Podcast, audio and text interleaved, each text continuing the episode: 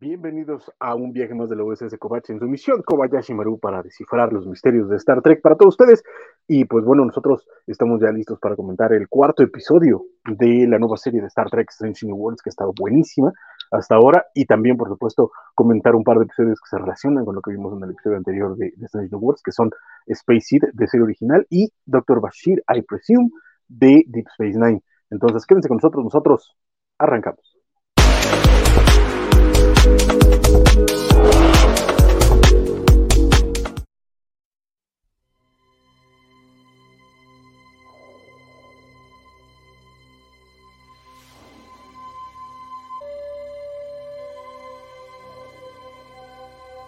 Espacio, la frontera final.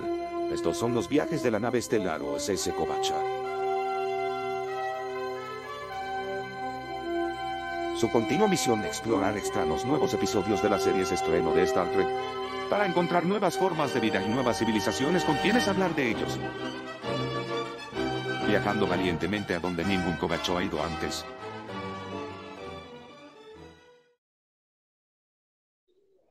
Así es, ya estamos aquí, Geeks y Geekets, Trekkies y Trekets, Cobachos, Cobachas, Cobaches, bienvenidos a esta, este viaje de la USS Covache. Yo soy el capitán Francisco Espinosa y conmigo, como cada semana, se encuentra mi primer oficial, el oficial de comunicaciones, mi queridísimo Axel Alonso. ¿Cómo estás?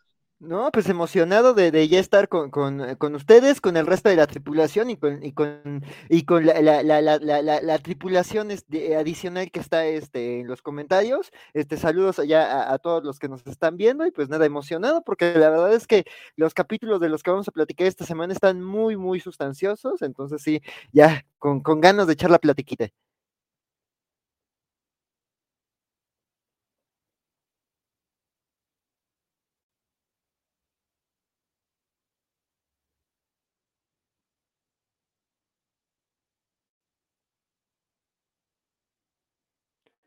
No sé si me congelé yo o se congeló Francisco.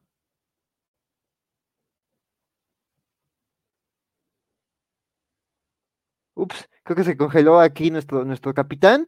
Este, eh, bueno, ya saben cómo es esto. La semana pasada me pasó a mí, pero bueno, eh, no sé, en lo que vuelve el capitán, pues presentamos al resto de la tripulación. Espero que el capitán no me, no me arroje a, a la cubierta, este, al airlock. Pero bueno, aquí nos acompaña el buen oficial de ingeniería, mi estimadísimo ¿Qué tal? ¿Cómo están? Soy Rodrigo Díaz, mucho gusto en estar con ustedes en otro dominguito más.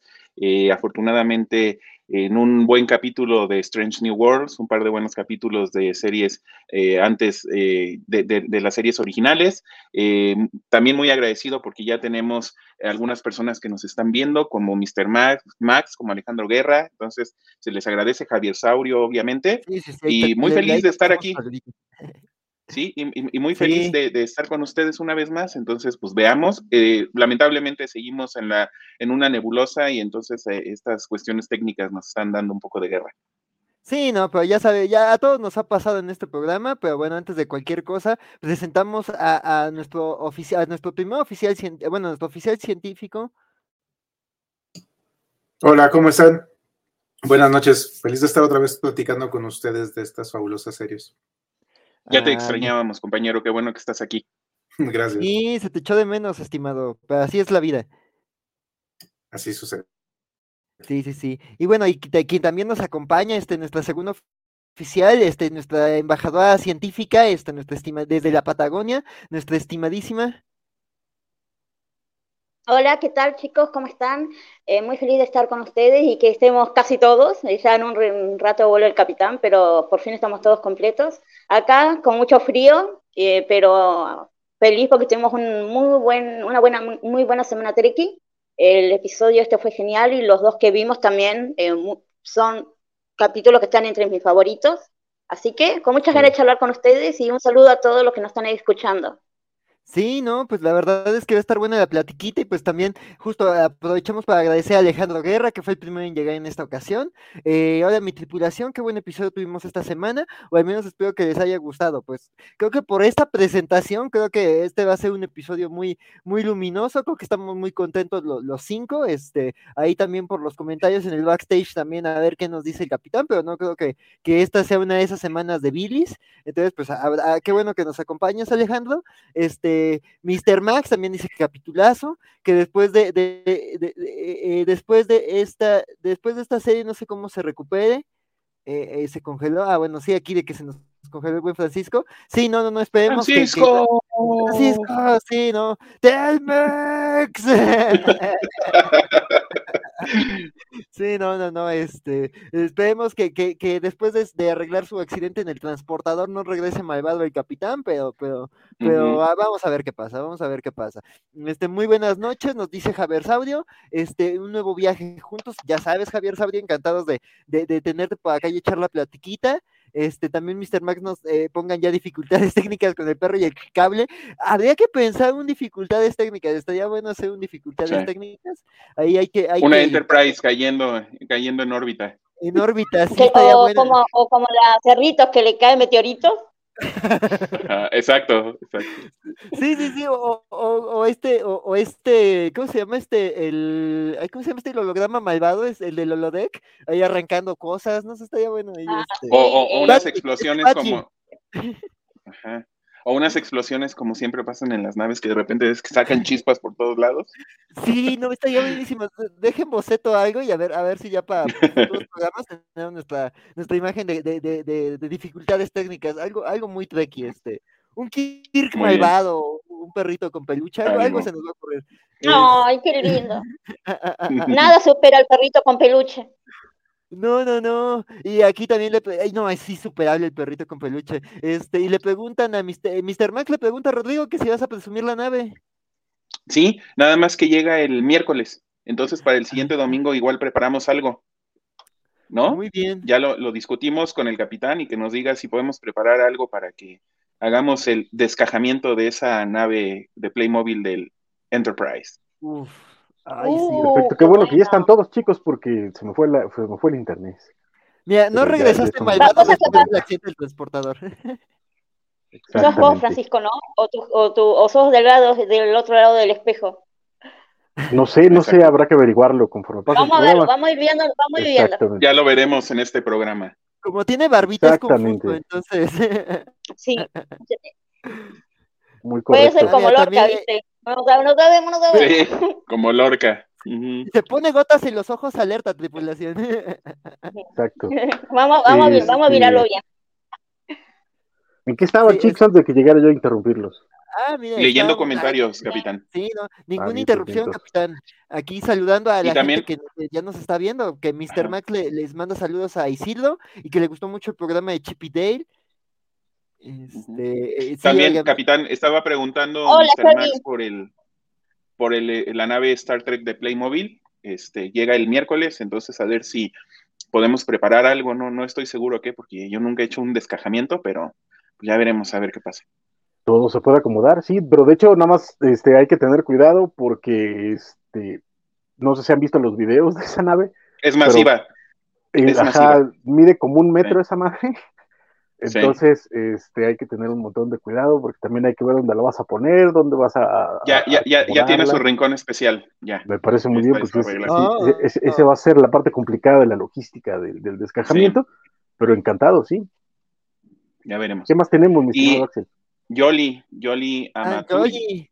Yoli. Amaturi, hola Yoli, un gusto este que nos acompañes, este nunca te habíamos leído, este, pero justo pasa a dejar saluditos porque tiene que madrugar, gracias, a ver si también nos puedes escuchar en el diferido y recomendarnos en, en Spotify también ahí cuando no puedes escucharnos en vivo. A lo largo de la semana se sube a podcast, entonces también ahí nos puedes escuchar y darnos tus estrellitas que nos ayudan mucho. Y pues saludos especialmente a María Max, le manda a Yoli, y también aquí eh, manda una muy cariñosa invitación a seguir el ah. Cuánto amor. gracias. Sí, muchas gracias. Sí, muchas gracias, Yoli, por, por seguirnos. Te mandamos unos saludotes enormes desde México. Y también aquí Santos Bacalaos es el jefe, este, el almirante Valentín García, que dice que ya nos dio like. Muchas gracias, almirante. Este, poniendo el ejemplo, también denos un like, por favor, si ya nos están viendo, si no lo han hecho. Este, y ay, que también aquí nos dice que al tiro con la final, que creo que es la final del fútbol mexicano. Entonces, pues, pues bueno, cada loco con su tema, pero va a estar bien tener las actualizaciones. Y también saludos a los aficionados del Atlas y del ¿Cuál es el otro equipo? No tengo idea. Pachuca. Hace, Atlas tanto- Pachuca. hace un montón que no, que no miro fútbol. Yo creo que la última vez que, vez que miré fútbol fue cuando se enfrentó Boca Junior con las Chivas. ¡Oh! Y eso fue hace Hace como mil 10 años. años. Hace Wow. como sí, más o menos, creo que es la última vez que miré fútbol. Es como que después se me pasó el interés y bueno, pasó otra cosa. Sí, Pero sí, acá así es el- pasa, sí.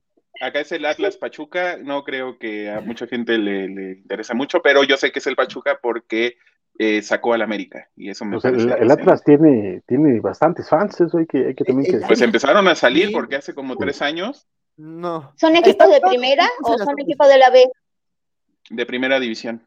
De primera, pero son equipos que no son, a- son- no son tan ganadores. Digo, el Atlas era un equipo que había pasado más de 60 años sin haber ganado campeonato y lo ganó el año pasado y ahorita a lo mejor va por el bicampeonato. Y yo sí tengo un par de amigos Oh. este, aclistas que están bastante emocionados. Ahí saludos Sí. a mi amigo Alejandro y a mi amigo, bueno, y al papá de mi amiga Alma, que son aclistas, pero no sé si nos estén viendo, pero bueno. Pero pues, de todas formas, saludos y que gane, y que gane el equipo favorito de quien sea. A mí la neta es que no me importa mucho el fútbol, Sí. pero pues está bien. Qué bueno que se la pasen bien y que lo disfruten y todo lo demás. Este, y sí, el- el- la semana tuvimos un especial para, para conversar acerca de, del, eh, de esta película de Chip y Dale Rescue Rangers que se estrenó en Disney Plus, estuvo el buen Isidro por ahí. Entonces, este, creo que el consenso es que la recomendamos mucho. También, este, esta semana estrenó Obi-Wan también en Disney Plus. Sí. Estuvo cargadito Entonces, esta Te vi, semana. te vi, estado- Estuvo estuvo Stranger Things, estuvo este. Ah, ya este, pues, ya. Star Trek. Y Top Gun. Maverick, Top Gun Maverick, sí, ya me acabé los siete episodios de, de Stranger Things. Están, no esperaba que estuvieran tan Ay, buenos. está bueno, está muy bueno. Yo la- me gustó mucho. Yo la abandoné en la segunda temporada, pero ya me están dando ganas de regresar. No, fíjate que a, mí la primera y la segunda me gustan mucho. La tercera a mí me No, gusta también, Sí, pero sí creo que es donde, donde empieza a, a tropezar. Ajá. Este, pero a mí me gusta. Pero esta temporada, este, híjole, sí, sí creo que, que, que, que mejoraron bastantito, ¿eh? La neta es que estos ¿Cuál siete serie? episodios, Stranger Things, de Netflix. La de Netflix, María. Ah, era, era, la, este, era la que todos comparaban con Dark. Ajá, sí, no sí, más o menos que- de ochentas en un pueblito completo. Claro, que todos decían, no, Dark, eh, Dark o esto, sí, sí, ya sé cuál es, ya sé cuál es, por, eh, por esa eh, rivalidad que se abrió, siendo que nada que ver una serie con la otra, No, pero la era verdad como que que todos las comparaban. Exacto. Exacto. No, y de hecho, vamos, Stranger Things incluso salió hasta donde yo recuerdo antes, tiene siete años de haber salido la primera temporada, o sea, ya. Sí, ya llovió. sí, sí, salió antes. Este, pero fue sobre todo, fíjate que creo que el escándalo fue que fue de las primeras series de Netflix que tuvo así como su escándalo. O sea, mucha banda se sorprendió de cuando salió y hizo como mucho ruido. Entonces también por eso tiene como esa, esa- ese lugar particular. Pero sí mucha banda después de la, tercera temporada como que se quejó mucho. Y este, pero ahora creo que se, se, se mejoraron bastante. Ha sido una semana cargadita y por supuesto hubo el estreno de, de nuevo episodio. Dime, Rodrigo. No, no, no, perdón, iba a, a- a- nada más iba a decir que, que también María creo que se estrenó en Quantum Leap con este Ah, sí, la en vi, el. Ah, sí. Entonces ahí va también. Lo joven que Perdón, está, hay que- que está es eh, Sí. ¿cuál de, de los 80 es esa serie? Es de los 90. Sí. No, de los 80. Ujú. De los 90. ¿80? De los Sí. 80, de los, me parecía porque tenía como ese color de los 80 la película, la serie, digo. Ya. Pero me encantó. ya. Y, y me sí. parece, me parece que creo que la vi antes. Pero viste cuando ves una serie y después pasa mucho tiempo, mucho tiempo y como que, ah, me parece que esta es la serie, algo, me parece que algo Bueno. me recuerda. Cada Sí. temporada es mejor que la anterior, entonces ojalá continúes con Quantum Sí, totalmente, Quantum la voy a, la voy a ver porque eh, me gustó, me gustó mucho, me- porque me encanta. Creo que fuiste, María. Tenemos aquí. Sí, sí. Sí, No, que me da gusto. Ah, Ah. Ah, muy bien, María. Este, no, pero pues está bien, la cosecha de series no se acaba y qué bueno que también ya empezaron a ver Correcto. Quantum Leap, a ver, a ver si yo me y todo por Scott Y además Bakula, cierro mano, los- ¿no? Sí, no, no, pues eh, eh, Rodrigo nos irradia amor a Scott Bakula, entonces sí, Ah, sí, sí. hay, hay que clavarnos también en, en- en- en- en la textura. No, yo, yo de verdad deseo que en alguna este, convención de cómics de, de Estados Unidos o algo, si tengo oportunidad de, de ir, me lo pueda encontrar, porque así me encontré, por ejemplo, a Adrian Paul de Highlander, de la serie. Ah, Pude platicar con él, me tomé una foto, me firmó una fotografía. Entonces, Scott Bakula, yo espero. Sí, un poquito la, la, la bronca con Bakula es que eh, él sí tiene carrera, entonces no Sí, va mucho a sí, sí. convenciones, pero a donde sí llega a presentarse, curiosamente, es a eh, convenciones de Star Trek. Eh, Pues, y, al- y creo que al crucero de Star Trek. Pero, Uy, pues, pero más sí La, la otra vez estuvimos hablando del crucero de Star Trek y ya estamos planeando Sí. cómo ingresar. Exacto. Tenemos más o menos Ya- todo ya planeado. Correcto. El, el Pero, día, que, el día que, fal- que faltaste, capitán, fue cuando empezamos a armar el plan para tomar por asalto el crucero. bien, entonces ya, para, para empezar a darle a darle a esto, Axel, eh, Ah. terminemos con comentarios rápido y vámonos Sí, al, al sí. comentario. Sí, nada, nada más Isaías dice que si eres la versión malvada de Francisco estarías tomando Coca-Cola. Este, no, mira, prueba, Es, un- primera es prueba una gran prueba. Exacto. Parece que no es el Francisco del Es, universo es- el original. Sí, sí, sí. Y, y nuestro queridísimo Alejandro Guerra que dice, ¿qué hacer público en Kobayashi Maru? Mi agradecimiento por su programa. Gracias a ustedes es que estoy viendo esta serie y me empiezo a zambullir en el mundo de Star Trek y me encanta. No, pues muchas gracias por escucharnos, mi estimado Alejandro, gracias por tu apoyo. Y también este nos etiquetó Muchísimas hace un rato. Sí, y también ese cariño hacia nosotros también se vio en Twitter de que nos etiquetó en una publicación ahí de que el famoso perrito con peluche este de, de- del episodio de, Kirk en el transportador sale en un cómic de, Squirrel Girl con Tony Stark está viendo ese episodio, entonces muchas gracias por el guiño, a ver si en un ratito pongo la imagen, este, pero muchas gracias Alejandro, y pues, ¿cómo ves capitán? ¿Ya nos arrancamos con el resumen del episodio? Sí, sí, sí, vámonos tendidos porque eh, este programa pinta para largo, entonces vamos a arrancarnos de una vez.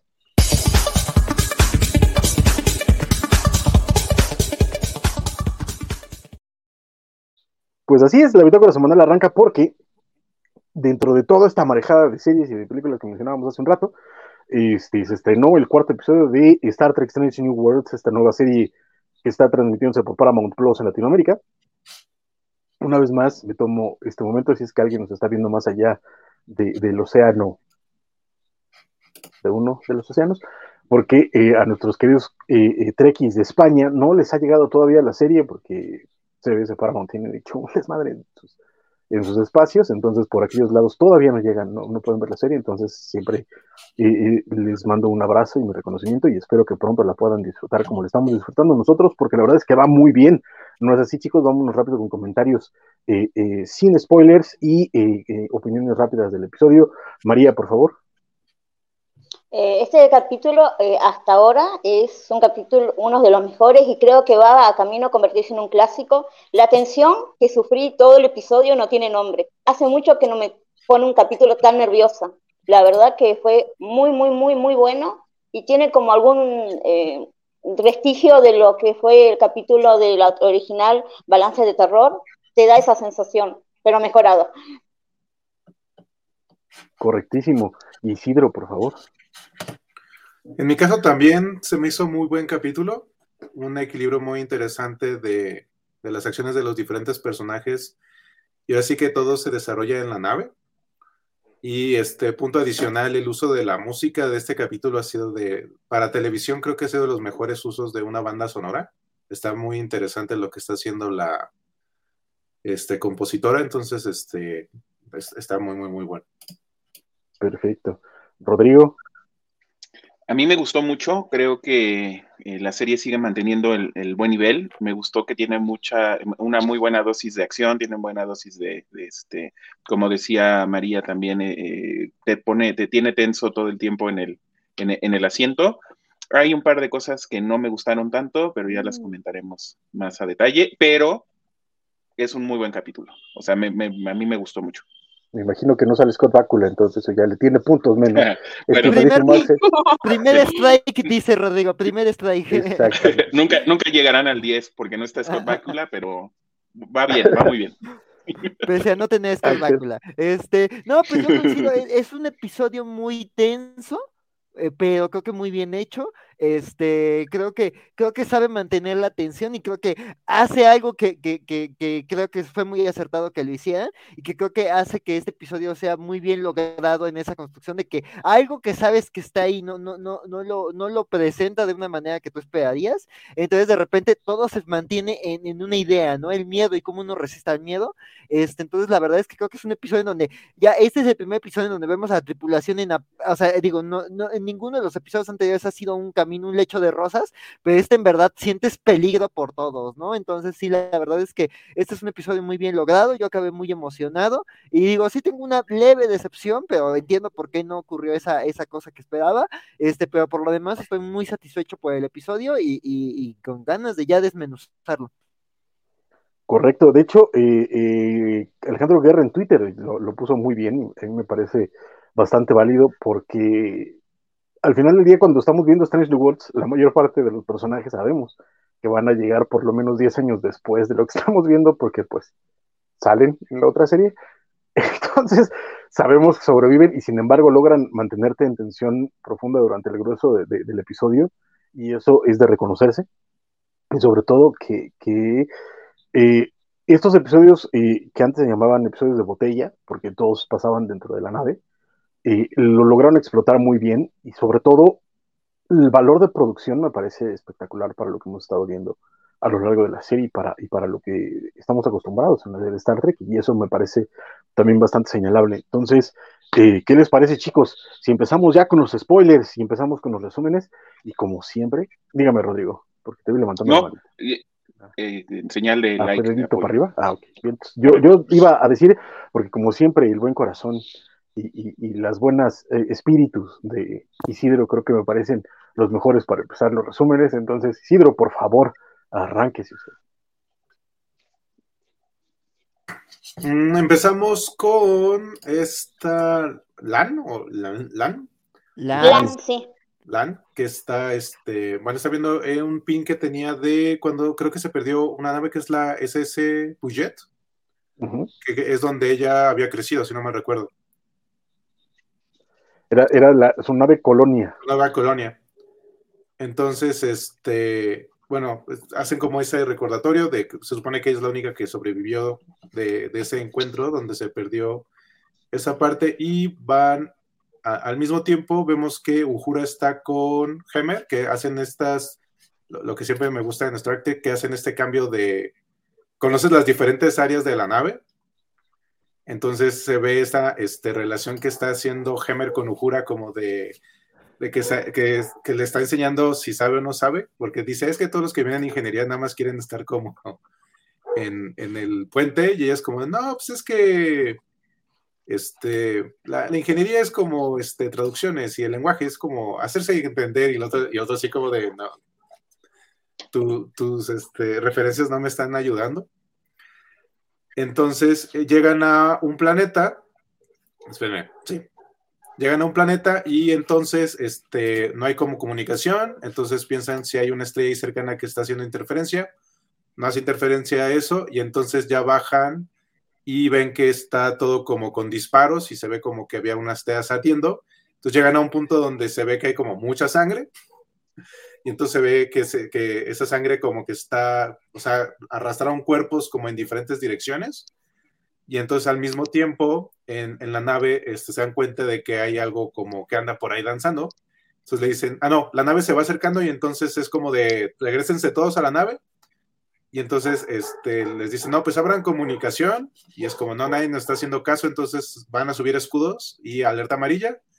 Entonces ya dicen, no, no, ya nos contestaron. Entonces se ve a una, este, a una mujer que les dice, no, este, qué bueno que son ustedes, pensamos que eran otros. Y este, tenemos muchos heridos. Este, entonces ya les dice Pike como de, bueno, los vamos a transportar. Y dice, no, es que no, no se puede hacer.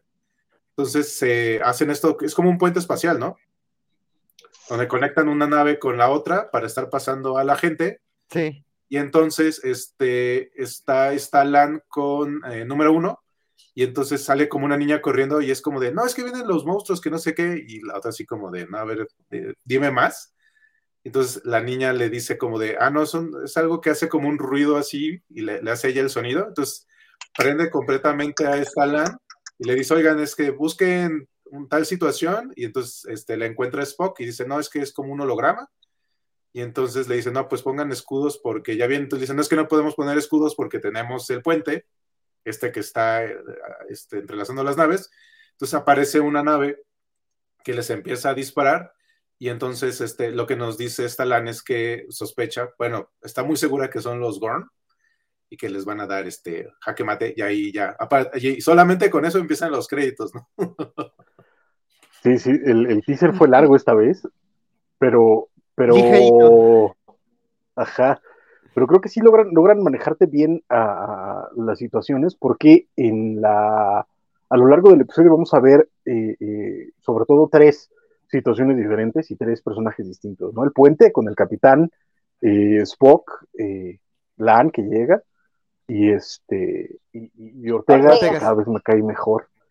la, parte de, la parte del, del el deck de carga principal, que es donde está Hemer y este y Uhura, y la parte de el este de Sigbay, de la enfermería, porque ahí, pasa algo, algo raro. Este, ¿Quieres seguir, Isidro, o aquí ya hacemos el cortecito?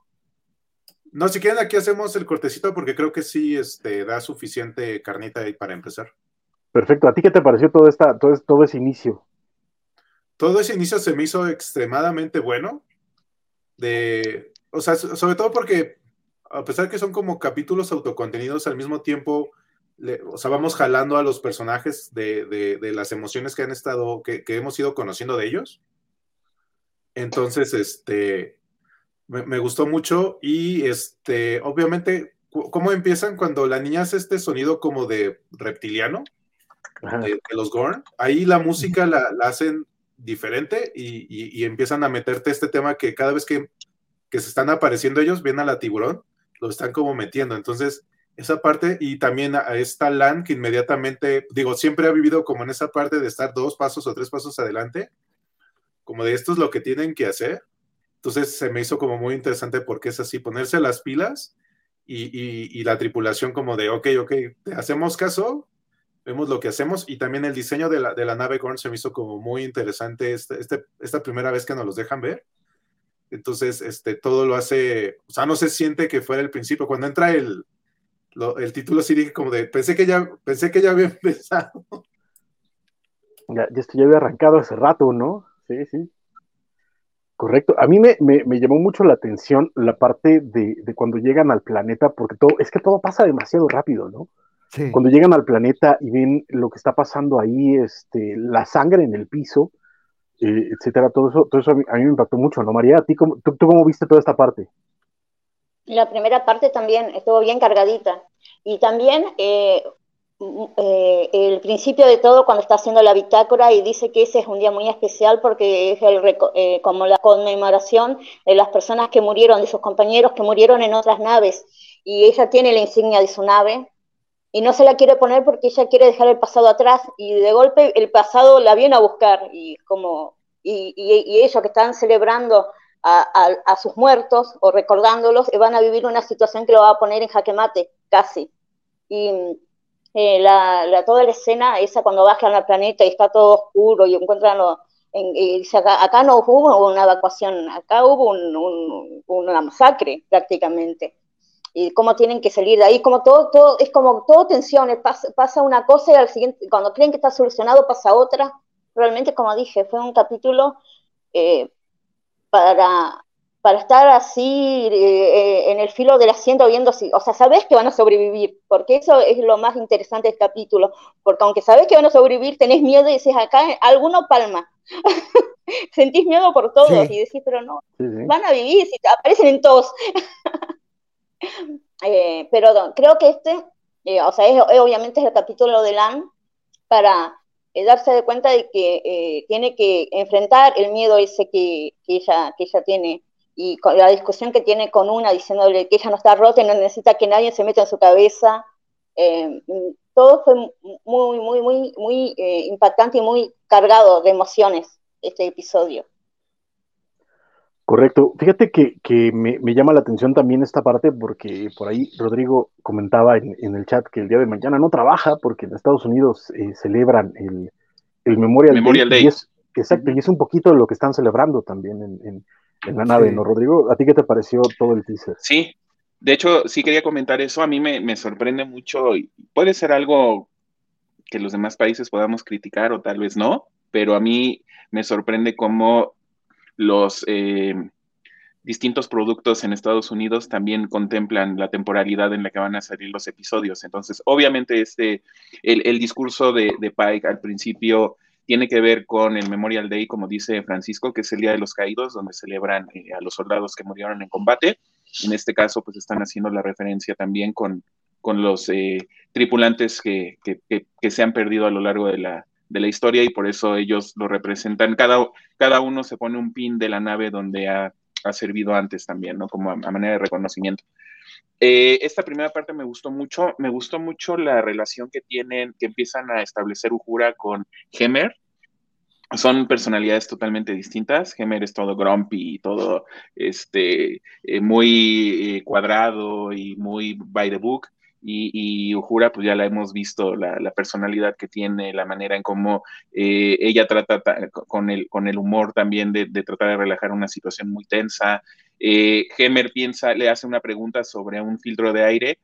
Ella le dice, esto que me, lo, que me preguntas es un filtro de aire. Y le contesta Hemer, sí, los, este, los, los cadetes nunca estudian los materiales. Y ella le, le, le da la historia y las, y algunas especificaciones técnicas del, filtro de aire, como demostrándole que pues ella no es cualquiera, ¿no? Y que ella sí estudia y que ella se empeña en, a pesar de que en el episodio pasado vimos que no tenía mucha certeza de querer estar en la flota, eh, pues ella a lo que va y se prepara y demás, ¿no? Entonces esta parte a mí me, la, relación que ellos empiezan a establecer durante el capítulo me, encantó. Eh, la parte obviamente de tensión cuando vemos eh, cómo bajan al planeta. A mí lo único que me preocupó en esa, de esa parte es que dejaron al perrito. Entonces, ¿el perrito qué va a hacer? Porque el perrito está solito y está encerrado. No, vimos si se lo llevaron. No vimos si se lo llevaron. Yo creo que se lo llevaron. ¿eh? Bueno, esperemos que se lo hayan llevado porque de otra manera me parecería muy cruel. Pero este, no, no, no, el perrito me, angustió un poco. Este, eh, toda la tensión de saber qué era lo que había pasado, porque la, la, la razón por la que ellos llegan a ese planeta es porque van a dejar un procesador atmosférico. Eh, ellos van a ayudar a la colonia porque si no entregan ese procesador, el ambiente ya no es respirable para, para la colonia y entonces pues, eh, les, les, están ayudando a... Vemos cómo, se, cómo el, la flota estelar también eh, uno de, las, de los principales objetivos pues, es ayudar a las distintas colonias a que evolucionen y se, y se desarrollen dentro de los planetas donde están, entonces eso a mí me gustó mucho. Me gusta mucho la razón que le dan al, al, al, capitán para no poder transportar a los, a los eh, sobrevivientes de, la, de, de, esta, de esta masacre, porque pues obviamente están dentro de una nave carguera que tiene un, este, tiene mucha mayor protección que en una, nave normal, entonces el transportador no puede subirlos y por eso tienen que hacerlo a la, a la vieja usanza usando un, un, un puente para que todos puedan cruzar. Pero lo que más, más me gustó es que eh, empezamos a ver, y yo espero que lo desarrollen a lo largo de los siguientes capítulos, eh, lo peligroso que es la raza de los Gorn.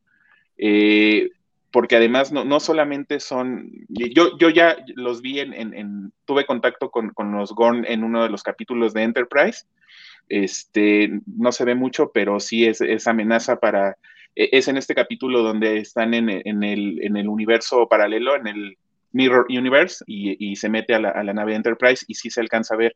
Pero de todos modos todavía no, no, no sabía mucho de esta raza y por lo que se ve en el capítulo, no nada más es una raza salvaje y, este, cazadora, también es una raza muy estratégica. Entonces lo que hicieron en esta colonia pues, eh, eh, forma parte de una estrategia para poder tomar a este, más prisioneros, destruir la nave y, llevárselos, ¿no? Entonces a mí esta parte me, encantó y creo que, pues, iba bien hasta, hasta aquí el, episodio. Correcto. Este, don Axel, ¿a ti qué te pareció todo, todo este inicio? No, pues la verdad muy intenso, este, digo, me, me, gusta esto, ¿no? Como dicen, pues sí, sí hay un diálogo entre, entre el feriado de, que se celebra mañana en Estados Unidos y la emisión de este episodio, y pues sí, el día de la remembranza, que creo que lo llaman, pues sí dialoga mucho con el Memorial Day estadounidense. me gusta como ese setting, ¿no? Digo, me gusta que pues la federación tenga un feriado como para conmemorar, pues sí, algo que sabemos que pasa, ¿no? Que, que ellos lo reconocen, ¿no? Que explorar el espacio, pues sí los pone en riesgos de todo tipo, entonces, pues pues sí, digamos que la federación, pues sí, me gusta que sí tiene un día para conmemorar, pues a, a quien, a las numerosas personas que, que, que, que han este, eh, caído este, en la exploración este, de, de, del cosmos. Este, entonces digo, es triste, pero también pues digo, es, es inevitable. Entonces, pues digo, me gusta ese planteamiento, ¿no? Y como dice, ¿no? Como esto se, ya nos empieza a marcar como un tono de, de, de en qué situación emocional está la AN, este, y digamos el resto de la tripulación, ¿no? Porque digo, aunque este episodio no se nos menciona, digo, sabemos qué pasa con, con Pike y digamos lo, lo, el viaje en el que ha estado. Entonces me gusta que él también está, pues sí, como que en el ambiente de tenemos que conmemorar que no, si nosotros estamos aquí, es porque muchos otros han caído, este, en el ejercicio, en el cumplimiento de su, de su deber, ¿no? Y digo, creo que eso se me hace como muy llamativo y me gusta que plantea el tono, pero justo, ¿no? También el episodio pues sí te marca como en dónde están ubicados que eh, todos estos personajes, digo, como dice la, la, la, interacción inicial de Ujura y de, y de GMR es, este, es, es, es bastante aclaradora de, de las personalidades de, de, de, ellos, aquí como dice este Mr. Max, pues Gemer no es su favorito, a mí sí me está agradando Gemer, digo, se entiende. A mí también me gusta Gemer pero sí es un gruñón, ¿no? Pero digo, tiene su, encanto, pero me gusta que Ujura, sin confrontarse con él, o sea, sí le, re, o sea, me gusta que este episodio es un avance de la relación que vimos este, en, en, Children of the Comet. Entonces, sí, este, aquí ya vemos que también un judío pues, no va a dejar que nadie la pisotee, ¿no? Esto de ustedes, cadetes, no estudian ella, de, me lo sé, señor, me lo sé, me sé la historia del, de esta pieza, pero es un filtro, filtro de aire, es como, tampoco me vaya a saber la historia del filtro de café, o sea, este, entonces sí, este, me, me, me gustó eso, este, y pues nada, la verdad es que creo que, como dicen, toda la situación de esta misión de rescate, de, de, de, de, que el GOR sabía este, qué pasos iban a tomar y cómo es el procedimiento estándar, también te plantea que se están enfrentando a una especie que sabe cazar, ¿no? Y que sabe aprovecharse, ¿no? Y que sabe que pues la federación tiene una misión altruista y pues van a sacar el provecho de ese altruismo, ¿no? Y eso es también algo, algo trágico. Entonces, pues sí, digo, para cuando acabe este episodio, pues sí acabas muy, digo, para cuando acabe la introducción de este episodio, pues sí acabas muy tenso porque te dicen, en efecto, este episodio vamos a ser atacados por el Gorn y, y la Anne dice, ay, no, esto, esto, justo hoy, no, no ahora, por favor. Este, y, pues nada, digo, ya para cuando empieza, ya para cuando termina la, introducción, la escena, y los créditos iniciales, pues ya está el de que tenga armado, ¿no? Entonces la verdad es que muy bien hecha esa introducción y pues sí creo que es un muy buen preámbulo, un episodio que solo va a ir creciendo y creciendo en tensión. A mí, a mí, lo que me gustó mucho de, del teaser, porque a, a, a, pesar de lo largo que es y de lo, mucho que nos dices, sigue siendo un teaser, porque es lo que pasa antes de, de los, de, la entrada con los créditos principales, es la capacidad que tienen estos escritores y que, y que no habíamos visto en un buen rato en, Star Trek, de, de, contar a todos los personajes y que cada uno tuviera un momento para, para brillar, para contarte algo de sí mismos, para para crecer. A mí Gemer este episodio en general me, enamoró, pero ya llegaremos a eso más adelante todavía. Este, y cómo te va, te va planteando cada, cada situación, cada personaje dónde está y cada uno de, los momentos, porque de nuevo, como bien nos contó Isidro, se fue rapidísimo y tuvimos un montón de escenas en un montón de lados y todo lo que, lo que, lo que vimos de cada uno de los personajes. Y sobre todo Lan, la forma en la que de pronto reacciona ante la niña y cuando piensa que son los Guns y toda esta parte emocional, para ella. Me encanta cómo lo hizo la actriz, me encanta cómo lo escribieron y creo que, que en general eh, estuvo muy bien logrado esto. Axel, rápidamente tenemos comentarios por ahí. Eh, pues ya los he estado, eh, a ver, mira, a ver si no están, a ver qué les parece. Mira, aquí Alejandro Guerra nos dice, ¿cómo le hacen estos guionistas para hacernos temer por la tripulación cuando sé que siguen vivos en otras series? Son unos genios. Y creo que eso es Construcción de personaje, compañero. Construcción de personaje es cuando lo haces bien, cuando los, los, personajes te importan y te importa lo que está pasando. Sí, sí, sí, y también construir, tener personajes interesantes en una situación tensa y pues ahí, y es la receta del éxito. Este, también eh, dice Yo temí hasta por Kyle. Sí. Uy, pobrecito Kyle. Sí. sí. Ay, no, te mueres, te mueres. Ya, no, que... Yo pensé que no, que no la contaba, ¿eh? No, tiene unos momentos sí. que sí estrujan el corazón. Sí, sí, sí. También este, por ahí. Isaías Secundino nos decía que súper tenso el capítulo, que sudó más que político en la auditoría. No fuiste ah. el único. Eh, Alejandro Guerra dice, si han salido a cuadro los Gorn, porque esa raza, este, sí, eh, va, hablaremos de eso casi al final, para que nos acompañes en el próximo episodio. Este, Mr. Max dice que él quería ver a los monstruos, pero no salieron. No. Y que él sintió a los, a los refugiados como enemigos, este, híjole, no sé, a mí me parecieron muy refugiados, pobrecitos, se les se mataron a medio colonia. Sí, no es, creo que al inicio igual y podría, o sea, claramente es una trampa, pero no la pusieron los pobres colonos, ¿no? Sino el Gorn, pero, pero, sí, al inicio dices, ¿qué está pasando, no? Pero pues ves que los colonos, pues ellos, así que les llovió sobre mojado, todavía que los atacaron, los usaron como señuelo. Es correcto. Este, Mr. Max dice que la postal del capítulo para él fue el agujero negro, ya llegaremos ahí, mi estimado. Eh, Mr. Max, Javier Sábado dice que él le cautivó este capítulo, pero subió la marca muchísimo y eso le preocupa, pero pondrá fe en los escritores, pues esperemos que sigan mejor, porque hasta, hasta ahora no han, no han fallado, llevamos 4 de 10, o sea, ya casi llegamos a la marca de la mitad, y ya para esta fecha en Picard estábamos todos de, ah, pues... ¿Qué cosas raras están pasando acá? Ajá, exacto, mira. Las locas aventuras de Rafi y Seven. Sí, exacto, ya, ya andábamos ahí quejándonos de, ¿y dónde están los distritos, este santuario? y el mejor capitán de todos los ríos. Exacto. Ya dejen a Ríos en paz, pobrecito. No tiene la culpa de que lo hayan escrito mal. Eh, dice Isaías Segundo. Porque la primera temporada estaba bien. Sí, sí. Dice Isaías Segundo también que él conocía a los Gorn como los minigotzillas, tiernos de Lower Decks, y de repente ya les tengo respeto. Espera, porque sí, sí, se vuelven una amenaza. Pues bueno, seguimos con, con el resumen del episodio. Como vi a, a, a Rodrigo con muchísimas ganas de, aventarse un resumen, este, vas, mi querido Rodrigo. Muy bien, eh, ya aquí regresamos después de, créditos y de, la entrada del programa y este, pues ya estamos en la, en la acción al 100%. Em, estamos viendo que la nave está siendo atacada y que los daños realmente son considerables. Eh, vemos a Gemer y a Ujura. Gemer está eh, herido, se le cae un, un, pedazo de maquinaria en, el, en, el, en la mano, entonces Ujura lo tiene que ayudar para poderlo sacar pero obviamente pues ya este, ingeniería tiene problemas y alguien los tiene que resolver, entonces Gemer tiene que decirle a Ujura cómo, lo, cómo los va a resolver porque él no puede operar la, las, los controles de ingeniería y Ujura pues obviamente este, eh, pues es la única que está ahí eh, con él eh, que puede hacerlo, entonces pues ya lo, lo, tendrá que resolver. Vemos también en, en este, en, en el en enfermería, cómo empiezan a llegar todos los heridos. Una eh, está herida y está herida de gravedad y este, pues ella la tienen que, tener ahí también. Ya iremos viendo qué es lo que pasa con, con una en ese momento, porque la decisión que, toma, que toman Pike y este, Lan y, Spock sobre qué es lo que van a hacer para, para, para sobrevivir al ataque, pues afecta a, todo, sobre todo a la, parte de la enfermería. Vemos también, y aquí viene una de las partes que a mí no me pareció tanto o que me causa un poco de ruido, que es el puente.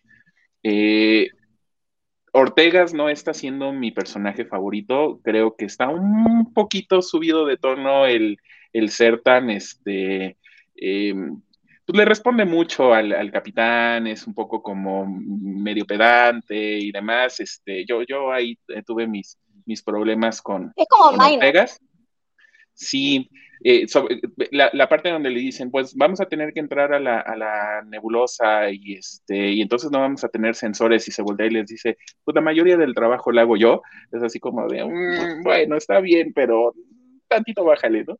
Pero bueno, en el puente pues están viendo qué es, cómo van a resolver la situación, porque obviamente pues ya están muy dañados, los, los escudos están al 40% prácticamente, eh, eh, debido al ataque no tienen las armas, este, a todo lo que da, los torpedos están prácticamente los perdieron, les queda nada más uno, entonces pues tienen que empezar a, tomar algún tipo de, pensar en alguna solución para, para, poder sobrevivir. Y la solución que ellos encuentran es eh, este, pues meterse a una nebulosa que está rodeando un agujero negro.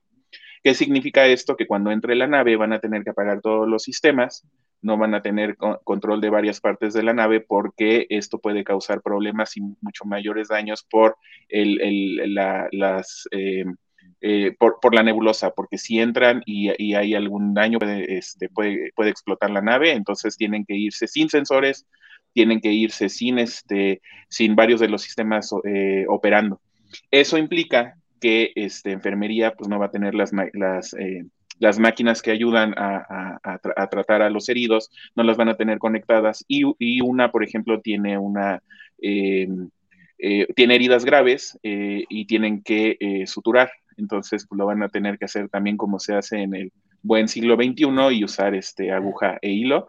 Eh, obviamente le pregunta el, el, doctor a, a, Chapel si ella sabe suturar a la vieja usanza y Chapel dice, sí, cómo no, yo lo hago, no, lo, hacemos, no hay ningún problema, lo cual eh, me, me, parece, me parece una mejor actitud esa, la de Chapel, no sé, no, no, no baja el tono, pero no es este, no se oye tan pedante como lo hace Ortegas, pero ya, ya mis compañeros dirán si, si, si estoy viendo demasiado negativo a, a Ortegas. Pero bueno, lo importante es que van a entrar a la, a la nebulosa y, este, y también eh, Spock eh, le, viene la idea de, como no van a tener sensores, van a empezar a usar una especie como de radar para poder determinar la ubicación de la nave enemiga. Entonces, este, eh, van, a van a tratar de detectar por dónde viene para tratar de o huir o, atacarla de ser posible.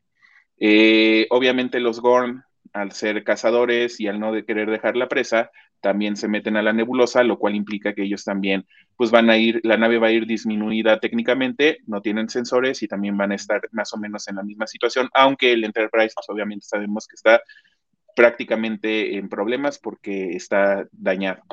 Eh, hay, una, hay una parte aquí, y espero no haberme saltado mucho porque es la que, la que más me impactó de esta parte donde están en la nebulosa. Eh, usan el, radar como lo, sugirió Spock y encuentran a la nave que viene directamente hacia ellos. Pero ya casi cuando están a punto aparentemente de impactar, se dan cuenta que la nave Korn está abajo de ellos y lo que hacen es soltar el, torpedo. El único torpedo que les queda destruyen la nave. Pero, oh sorpresa, hay más naves Gorn. Hay, había dos naves más, más una nave, una nave crucero mucho más grande que este, y ahí nos damos cuenta de que lo que hicieron fue sacrificar una de las naves para poder saber en dónde, cuál era la posición del Enterprise. Y esto es a lo que me refería yo al principio cuando decía que los Gorn me parecen muy peligrosos porque no solamente son cazadores, no solamente parecerían este, eh, bestias que, que, están eh, buscando alimentos, sino que también parecen ser estrategas militares eh, bastante buenos. Eh, regresándome un poquito a Lan, Lan empieza a tener visiones eh, de una persona, después sabemos que esta persona es su hermano, porque ella empieza a, este, tener recuerdos eh, que había tratado de, reprimir sobre lo que a ella le había pasado cuando los Gorn tomaron su nave y se los llevaron como, esclavos y, como comida, ¿no? Entonces vemos que ahí empieza el, el este, empieza ella a recordar lo que sucedió. Hay una parte también donde están dentro eh, de la sala de, donde se reúnen los, los, este, los, senior, los, los tripulantes senior para tomar las decisiones. Vemos que Lan está muy afectada y al final, cuando ya más o menos deciden lo que van a hacer, Pike le dice eh, que él entiende perfectamente lo que está pasando, entiende la situación, lo que, lo que ella está viviendo, pero que ella, al ser también una, una tripulante senior, eh, pues tendría que darle esperanza a la, tripulación, lo cual me, gustó mucho. Esta, esta parte del discurso me, pareció muy bueno porque vemos también que Pike, además de ser un buen capitán, pues trata también como de ayudar a que su, tripulación eh, pues evolucione y, mejore. Este, por eso eh, le dice que que él entiende perfectamente que esté asustada, que esté enojada, que esté eh, pasando por una situación complicada, pero que enfrente de la tripulación, pues ella tiene que ser un faro de esperanza para que la gente pueda eh, tener la, esperanza de que va a ocurrir algo o que van a hacer algo que pueda resolver la situación. No sé si ahí quieren que me. Sí, creo que, creo que aquí, creo que aquí podemos hacer la, pausa del segundo, del, bueno, del primer acto en realidad, este, el, el anterior fue el teaser, pero eh, eh, sí, a mí creo que, lo que más me, gusta es eso, como cada uno de los personajes que, vimos a lo largo del teaser va enfrentando esta, esta, esta crisis. Y por un lado, la forma en la que Land describe a los, a los Gorn me encanta porque, como bien dice, dice Rodrigo, plantea una especie que es de naturaleza, o sea, digamos que su, primer instinto y su, vamos, son, son depredadores naturales, son, eh, son de carne fría, son de sangre fría, son este, eh, reptiles, pero reptiles eh, depredadores, ¿no? Pero en este caso particular, además evolucionan eh, a, volverse inteligentes, digamos, este, y, evolucionan como especie para ser depredadores. Y por eso es que también no solo son salvajes, sino que son estratégicos y son inteligentes. Y eso me, termina, vamos, me gusta mucho y me gusta mucho esa escena en la cual este, Lan les dice, es porque eh, Ortegas pregunta, es que de dónde salieron, nunca nadie los ha visto, este, etcétera, y Lan le dice, no, es que mucha gente los ha visto, solo no sobreviven lo suficiente para, para contarlo, y por otro lado, algo que nos, nos, menciona, nos comenta Alejandro Guerra, que es esta escena en la que Spock este, plantea este sistema básico de la, de la nave, y le, le, le, explora un uso nuevo, ¿no? Que el señor Spock convirtió una brújula en un radar, y dice Alejandro Guerra que por esto y muchas cosas más es que amamos Spock. Y nada más antes de pasar la palabra, yo tengo que estar en total desacuerdo con mi querido Rodrigo, porque el diálogo que dice Ortegas no es cuando eh, mi querido Pike dice vamos a meternos a la, a la nebulosa o al, o al, gigante de gas, sino es cuando Spock le está diciendo que las máquinas hacen este trabajo y ella simplemente aclara, pues ese chamba, esa chamba la hago yo, así que aguado. Pero de ahí en fuera, este, a mí me, me, agrada mucho cómo eh, en, este, en este programa en particular estamos viendo distintas personalidades y cómo no tienes que ser demasiado cuadrado para, para ser parte de la tripulación, sino que tu personalidad puede ayudarte incluso para hacer, porque también Lani es bastante respondona. Aquí cuando, en la, escena que estamos viendo a, cuadro que nos puso el buen Axel, eh, es porque está regresando Lana al puente y lo primero que dice, ¡son los Gorn!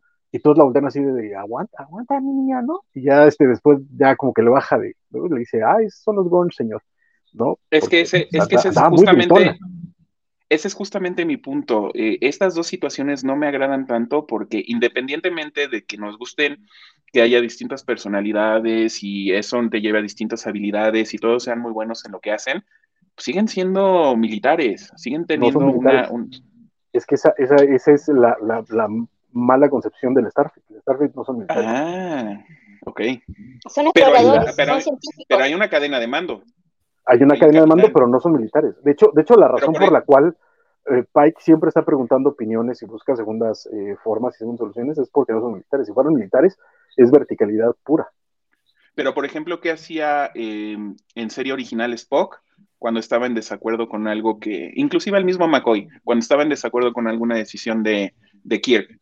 O sea, no gritaban en el puente. Uh, no gritaban uh, en el puente. uh, pero sí le decían, oiga, Chavo, capitán, déjame, no, déjame, déjame, te, déjame te digo, tienes, tienes que ver más, tienes que ver más serie original, porque si algo hacían en serie original era pasársela discutiendo en el puente. Todo el Pero era tiempo. por Es acá. verdad. Era, Es- oiga, capitán, no, no, pero ya no, lo decidí no. y no me importa. No, señor, no, señor. McCoy a cada rato era de, ¿pero qué te crees que estás haciendo, güey? James, no, eso no es posible, ¿Qué James. te pasa, menso? Todo el tiempo, todo el tiempo. James, no vas a hacer eso, sí, o sea. No Ok, es entonces ya fui, fui presa de mi ignorancia, compañeros. Entonces, este, está bien. No, no, está bien, Eh, también dejemos- haces. Mike, que es como de, güey, estás Igual, eh. Rodrigo, Ajá. igual Rodrigo no es el único que piensa que eh, la flota estelar es, eh, es militar. Hay muchos fans, eh, hasta los mismos remeras rojas, muchos de ellos, bueno, muchos son cuatro, pero también piensan o si tienen esa noción de que son militares y yo, en bajo mi punto de vista, no lo son. No lo son y hasta el mismo Picard lo explica en un capítulo cuando tienen que los obligan a hacer eh, como entrenamiento militar y él dice, pero ¿para qué no mandan a hacer esto? Perder el tiempo si nosotros somos exploradores, no somos militares, no somos soldados. Toman, toman, Lo que pa- toman, toman elementos de, de la milicia, como la, como la parte de los rangos y todo Y esto, la- para tratar Sí. de, de- ajá, como de tener un orden, ¿no?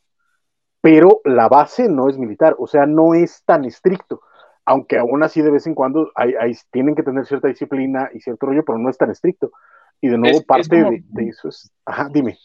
Es como mi, mi, la- lo- mi referencia más cercana es ahora Star Trek Enterprise, que fue la que, la, la que terminé ya cuatro temporadas. Eh, pues Archer pedía, podía pedir, pedir una opinión y podía decir, oigan, ¿qué puede pasar si hace esto y esto y esto? Tipol al principio en la primera temporada se le ponía al brinco. ¿Y qué terminaba haciendo Archer? Diciendo, "Yo- es que yo ya tomé la decisión y esto se va a hacer. Y punto. Pero es que justamente, ¿no? pero es que justamente ese, ese era, ese era mi, mi conflicto de que, de que, y lo que Mm. pensaba, porque si, si tu referente es Enterprise, porque Enterprise es antes del Starfleet. Enterprise, Claro, es Enterprise es, prefederación. Exacto, Enterprise es lo que, lo- la, la de la marina y del, ejército a la flota estelar, pero sigue siendo terrestre y sigue teniendo las formas de la, de la milicia terrestre. Y por eso, y además, en- en- de nuevo, es que Enterprise no va a sonar muy feo, pero no llega a ser un buen referente de Star Trek porque Enterprise, lamentablemente, su caldo de cultivo en- a nivel social es la sociedad post no, post 9-11, Tercera- post ajá. 11 de septiembre. No, pues.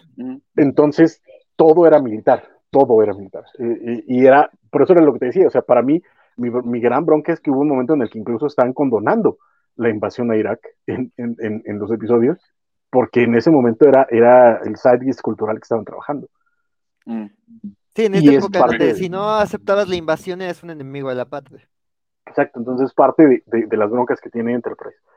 Pero eh, la flota para el siglo XXIII ya evolucionó otras cosas. Isidro, ¿qué opinas de, de- de- por, una parte de toda esta discusión y por otra parte de, de este segundo acto de- del episodio? Ah, bueno, de mi opinión sobre, o sea, yo sí, la, a la flota estelar, sí, o sea, sí, concuerdo, o sea, tiene grados, pero no es militar porque por eso tienes la sección, la 31, que es como esta de Black Ops, y en algunos capítulos, creo que en Enterprise también, cuando salen estos como soldados, Los Mako. los, los, los que son, Los o sea, Mako. que no- o sea, tal cual, o sea, sí se, sí se nota claramente que hay una separación en ese sentido. Este, sobre el capítulo, ya en específico, sí, o sea, toda esa parte de la nebulosa me gusta mucho porque, digo, podemos referenciarlo a muchas cosas, ¿no? Podemos referenciarlo a este tema de tiburón, este tema de alien, este tema de este, andarse cazando como submarinos, de, de- es que es un sonar y es la carga, es- soltamos la carga de que no nos encuentra la nave, o sea, toda esa parte está súper bien hecha, enfocado precisamente en, en- en generar estas tensiones y, y- y las tres historias que se van manejando al mismo tiempo, porque es esto, o sea, no podemos hacer muchas cosas, tenemos recursos limitados, necesitamos que, que ingeniería logre estabilizar y el médico fue como esa parte de, "Ah, ¿a ti te gustaba hacer este, la medicina antropológica que dice o arqueológica? Entonces, es muy interesante porque es esto, permite a los personajes estar este, respirando, pero al mismo tiempo te, te mantiene en este caso en, en este sentido de urgencia de, de estos cuates sí están muy cañones y, y yo creo que es algo interesante porque, digo, la gente que vio este serie original, o sea, pues el, el gore que tienes en tu mente son estos monstruos este, de persona disfrazada. Entonces, y, en- y en Enterprise, pues era esto digital. Entonces, ¿cómo la gente que ha visto eso, quitarle esa idea de que realmente es algo súper ultra recontra malvado y súper recontra inteligente al más puro estilo de raptores de Jurassic Park? O sea, si nunca los has visto, te dice estas cosas, te dan miedo, o sea, no son klingos, no son estos, o sea, son algo, y a la gente que tiene mucho más background también es decirle como de, ten cuidado, o sea, no es este, o sea, no la- el recuerdo que tengas, porque es difícil, porque tu mente está como, no, bueno, pues sí eran, pero no eran como tan malos, y acá es como, no, son los hijos de la quijurria. Y, y lo más interesante es sin que los veas, o sea, es de puro de, de actuar y, y jugar con, con el sonar de es una nave, ahora son dos naves y ahora viene una nave más grande. Y es como de sí, o sea, queremos saber dónde están y sacrificamos una nave para ver dónde está. Y sí, porque vamos por ustedes. Correcto. A mí me, me- ¿y qué, cuál es tu opinión acerca de, de- de si Ortegas es muy respondona o no? Mm, Pues no, digo, no, es, no es diferente a su forma de responder que hemos visto en otras series. O sea, no, no lo siento como, o sea, como más que en otros personajes de otras series. No, o sea, eh, digo, creo que, que va acorde, pues. Sí, no, Correcto. o sea, de- desde mi punto de vista no, no lo siento así, pero pues también es esta misma parte de que cuando digo, creo que es natural, cuando es algo que es tan, o sea, yo poniéndome en el lugar de Ortega, por- por- a, a pesar de que yo sea la elite de la elite, cuando te enfrentas a algo que se supone que no existe, o que es como un fantasma, pero ya lo estás enfrentando, pues obviamente tienes que reaccionar de alguna manera, o sea, yo creo que es eso, o sea, al personaje lo ponen a reaccionar en un punto donde es como, es algo que no existe y te pone en una situación muy en desventaja, entonces creo que es no- que normal que suceda ese tipo de, de respuestas. Digo, creo que en ningún momento fue como agresivo, creo que es más bien, te, te tienen que poner en este sentido de estrés.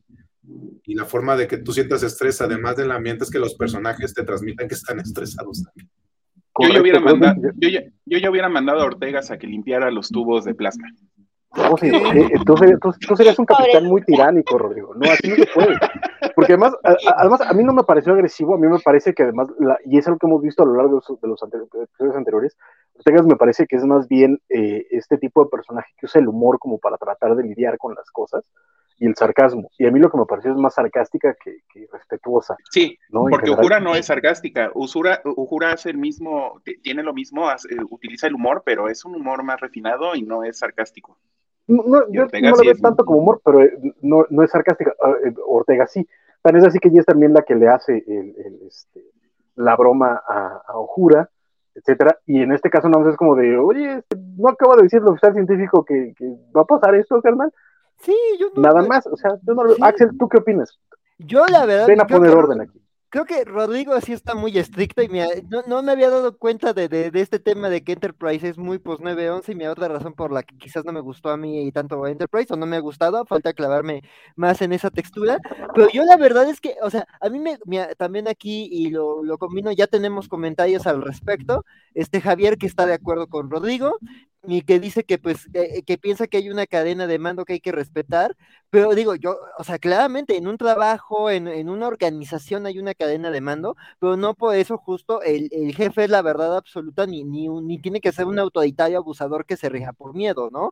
Este, creo que eh, me gusta el enfoque de, de, Pike, este, aquí coincido con, con, con Alejandro Guerra, que es, él busca ser un líder más dinámico, ¿no? Digo, ya hablábamos de eso, de este, eh, en el episodio de, de Children of the Comet, de que es un capitán que, pone su, cuarto, digo que no es una estrategia original de él, pero que pone su cuarto, su camarote para reunir a la tripulación, para escucharlos, para escuchar a gente nueva, o sea, eso de que invita a la cadete a que, se, a que conozca a sus oficiales, y, o sea, creo que habla de un líder que tiene un enfoque más democrático y de, bueno, voy a escuchar las voces, ¿no? Tanto el hecho de que la AN pueda entrar intempestivamente, que digo, ya se vio desde el primer capítulo, que la AN, digamos que no está tan cómoda con las jerarquías, pero a Pike no es algo que la amenace o que le incomode, sino que más bien es, sabe que ella es sabe el contexto del que ella viene, ha ido descubriendo más cosas de ella y además, digamos, entiende, digamos, que ella tiene una manera de, relacionarse con la federación distinta, ¿no? Con Ujuda también Pike ha tenido como su, su, acercamiento y su, su, capacidad de escucha,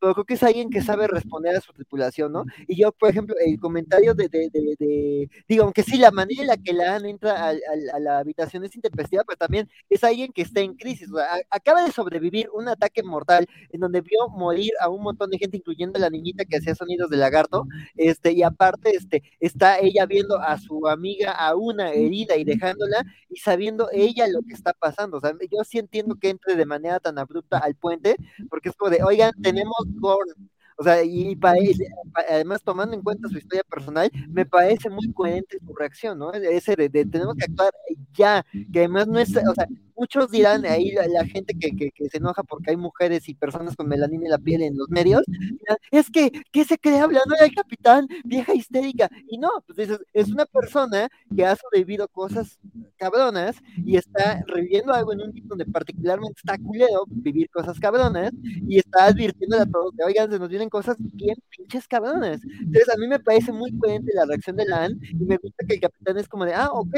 gracias, este, y sí, digamos que un momento en donde no confío en ella, pero de repente ella dice, hagan esta lectura. Y ahí es cuando, digamos, ya, digamos, ahí también, ahí, el capitán, digamos, está sopesando, pero también no deja de escuchar a alguien que está diciendo este, esta situación, ¿no? Y de, y de Ortegas, la verdad es que a mí, digo, ya hemos visto que Ortegas es sarcástica y además, pues digo, está en una situación de vida o muerte, o sea, me imagino que también uno, hay personas con esa personalidad que luego si uno dice, haces comentarios de mal en situaciones límite, pues esta persona, digamos, se ayuda, ¿no?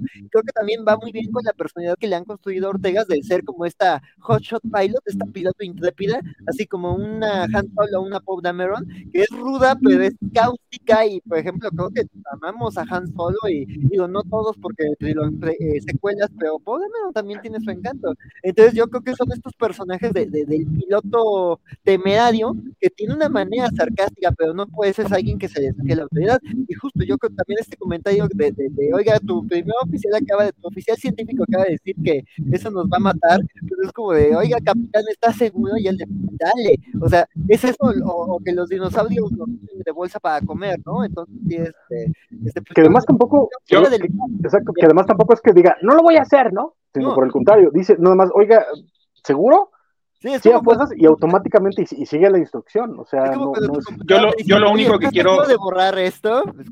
Yo lo único que yo lo consecuencias". único que quiero aclarar es que este comentario y esta eh, eh, eh, esto no- que me causa ruido en una estructura jerárquica y en una en una situación donde alguien tiene que tomar el liderazgo y tiene que tomar las decisiones independientemente de que los demás tengan las ideas que puedan tener, no tiene nada que ver la cuestión de género, ¿eh? Si Spock lo hiciera, también yo tendría el, el, este me- sentiría la misma eh, inconformidad con lo que está pasando y creo que también Javier lo, en, en el chat nos lo decía muy bien. Yo entiendo que, que, que Pike pueda querer formar un equipo de una manera mucho más democrática y más dinámica, pero también el hecho de que llegue el AMI y te diga, es que son los Gorn y nos tenemos que ir, y el otro te está diciendo, oye, pero bueno, vamos a tratar de ver si, hay, hay que ver si los podemos atacar y no tenemos que entrar a la... Es que son los Gorn. Y él no Y, dice y nada. la tuvo razón y los masacraron prácticamente. Sí, no, pero no importa. Pero eso hace ver a Pike como que está perdiendo el control del puente y en una situación así no lo puedes hacer. no, una- yo no creo, yo, no creo, yo, Pero nada ahí- terminar con algo. Una, una oficial senior, que es además la encargada de seguridad, no puede ponerse así independientemente de lo que sea en una situación de vida o muerte, porque entonces quiere decir que es oficial, probablemente necesita más preparación. No, para Pero nada. no, no, no, no, no va por ahí. humanos en situaciones límite y me gusta que el capitán sea capaz de entender cómo está Debate, su debate. tripulación. Y, yo- o sea, yo por ejemplo, en el cambio, en el ámbito laboral, o sea, si hay situaciones, por ejemplo, yo una vez trabajé en una obra de teatro y si le hice un comentario, digamos, ácido a, a una de, de mis superiores, sí me dijo, no me lo puedes hacer. Y en ese momento dejé de trabajar con esa persona, porque alguien que no sabía tampoco. Pero no estás en una situación de vida o muerte en una No, nave espacial y exacto, estás siendo atacado por unos reptiles. Pero más No, en pero una es que el problema- la, la, la AN sabe el riesgo, la AN entiende la situación y no es como de voy a firmar forma 1, oiga capitán, por favor. No, es como de güey, si no subes el escudo nos van a ir como la Y desde el primer Casi así capítulo, mate- moría mi gente. Desde el primer capítulo nos dejan muy claro que Lan es una persona que siempre va buscando el escenario donde puede ser más catastrófico para hacerlo más seguro. O sea, desde el primero, o sea, cuando es cuando cuando la conocemos, nos dejan muy claro de, oigan, hay que hacer esto y esto y esto. O sea, ella siempre va, pues es su, es, es su función, su función es ser seguro. Y aquí ante algo donde nadie más tiene la experiencia, ella sí la tiene, porque en, en el, o sea, digamos que se los madrugaron porque tenían conectado lo del puente, pero la realidad es que si no, digo, entiendo que eso lo necesitamos para que funcione la historia, pero si Sí. no, ella al pedir que se levanten los escudos, digo, no hubiésemos tenido capítulo de esta manera, pero es a lo que me refiero. O sea, ella pudo indicar, o sea, su sentido de urgencia nunca lo siento que es de temor, es un sentido de urgencia y cuando es un sentido de urgencia tiene que ser una orden muy directa, como cuando exacto. tienes la gente de los simulacros. No, oigan, por favor, este, pueden bajar las escaleras, es como bajen las escaleras.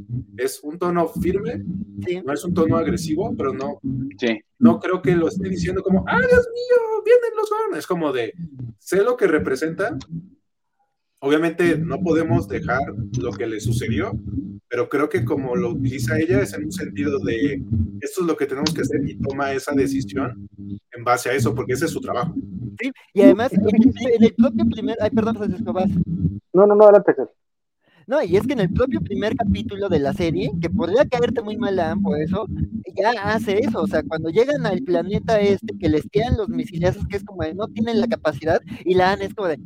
"Sí, Hay, hay firmas Warp, claro que tienen la capacidad, y por eso e- efectivamente levantan los escudos, le hacen caso a la AN, y, y eso, y, y uno puede decir, esta mujer es muy paranoica, pero no, justo, su rol es jefe de seguridad y está para prevenir riesgos. Y aquí la amenaza. Pero el tono fue era- era- distinto. era una amenaza, no, y yo creo que el tono es muy similar.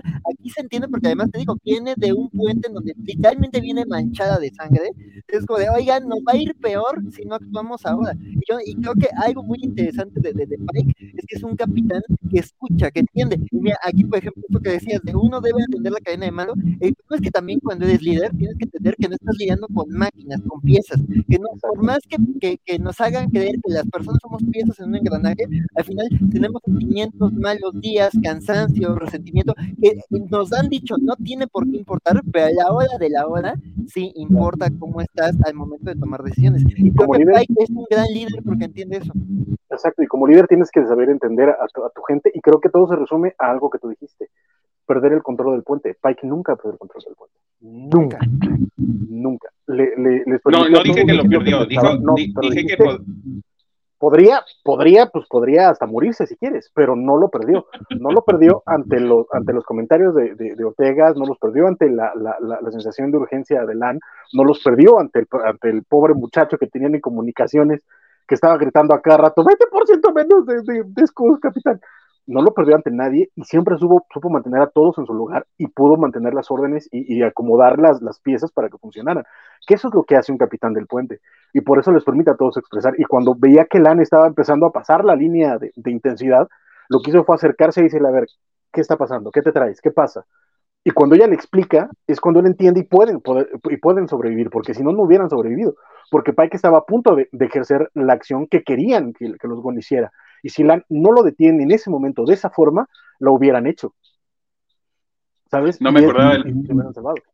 No me acordaba del personaje que, que estaba eh, diciéndoles en cuánto bajaba el porcentaje. Pobrecito, también fue muy gracioso. Y eso no es poner en amenaza a tu líder. O sea, también un buen líder escucha la, las inconformidades de, de, su equipo y también las transforma. Porque si se pone autoridad a decir, no me cuestiones, no me grites, ese no es el tono, vete a la prisión, es más fácil que haya un motín. Exacto.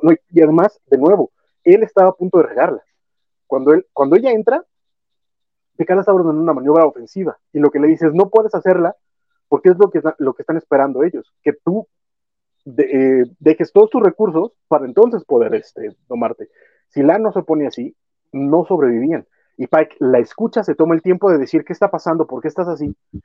Orte eh, Lan, le, Lan le explica y entonces opta por el otro plan.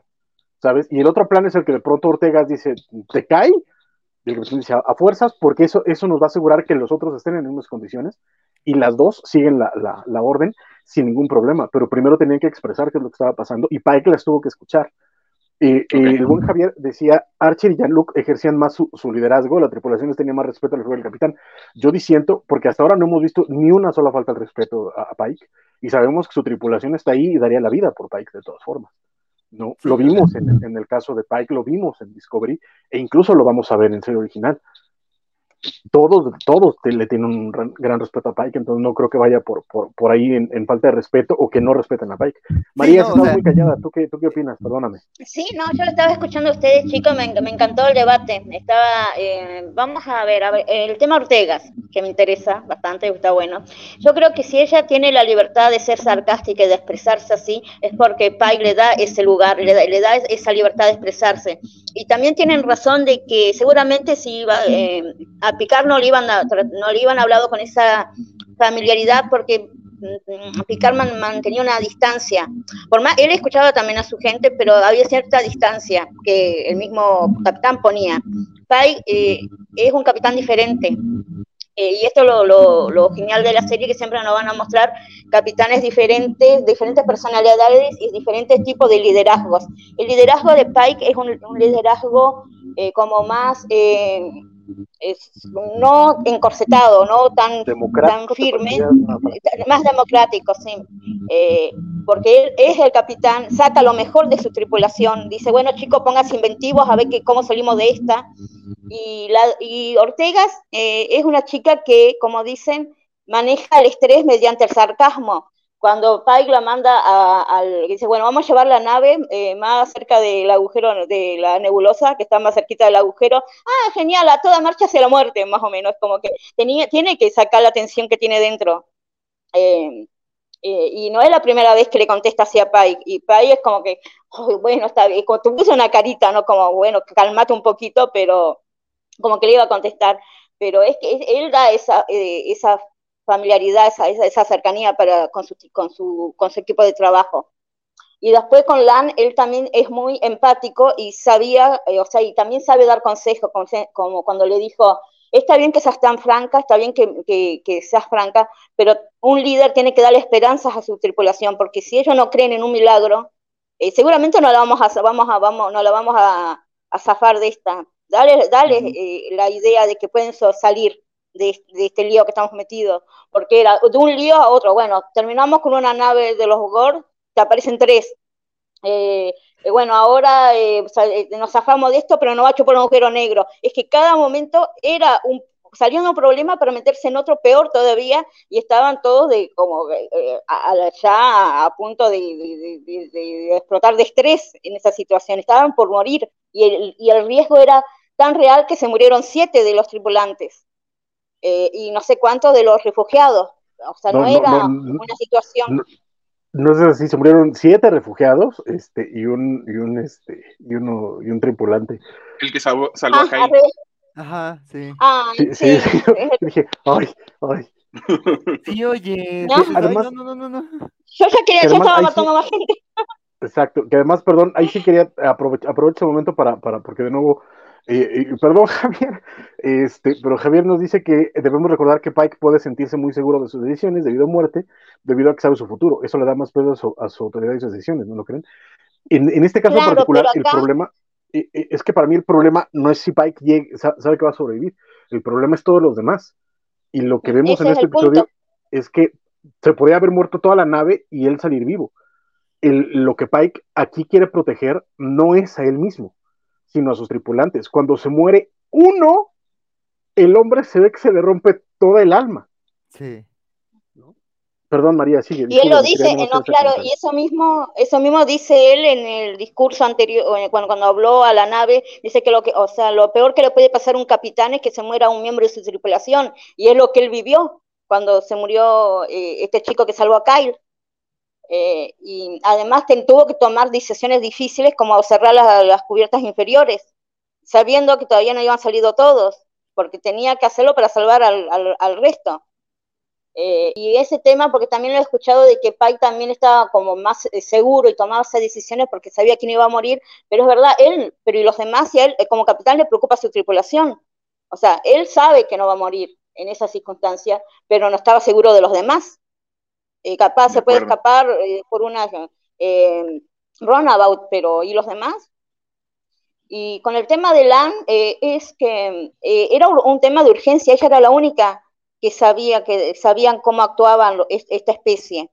Y obviamente fue a decirle, prueben esto de la, si hay residuos de polarizados, no sé qué, y ahí se dan cuenta que había un holograma, y entonces ya teniendo esa certeza de que algo raro, porque no podían detectar eh, las firmas Word, así que sea bueno, no hay naves, a, ver qué pasó.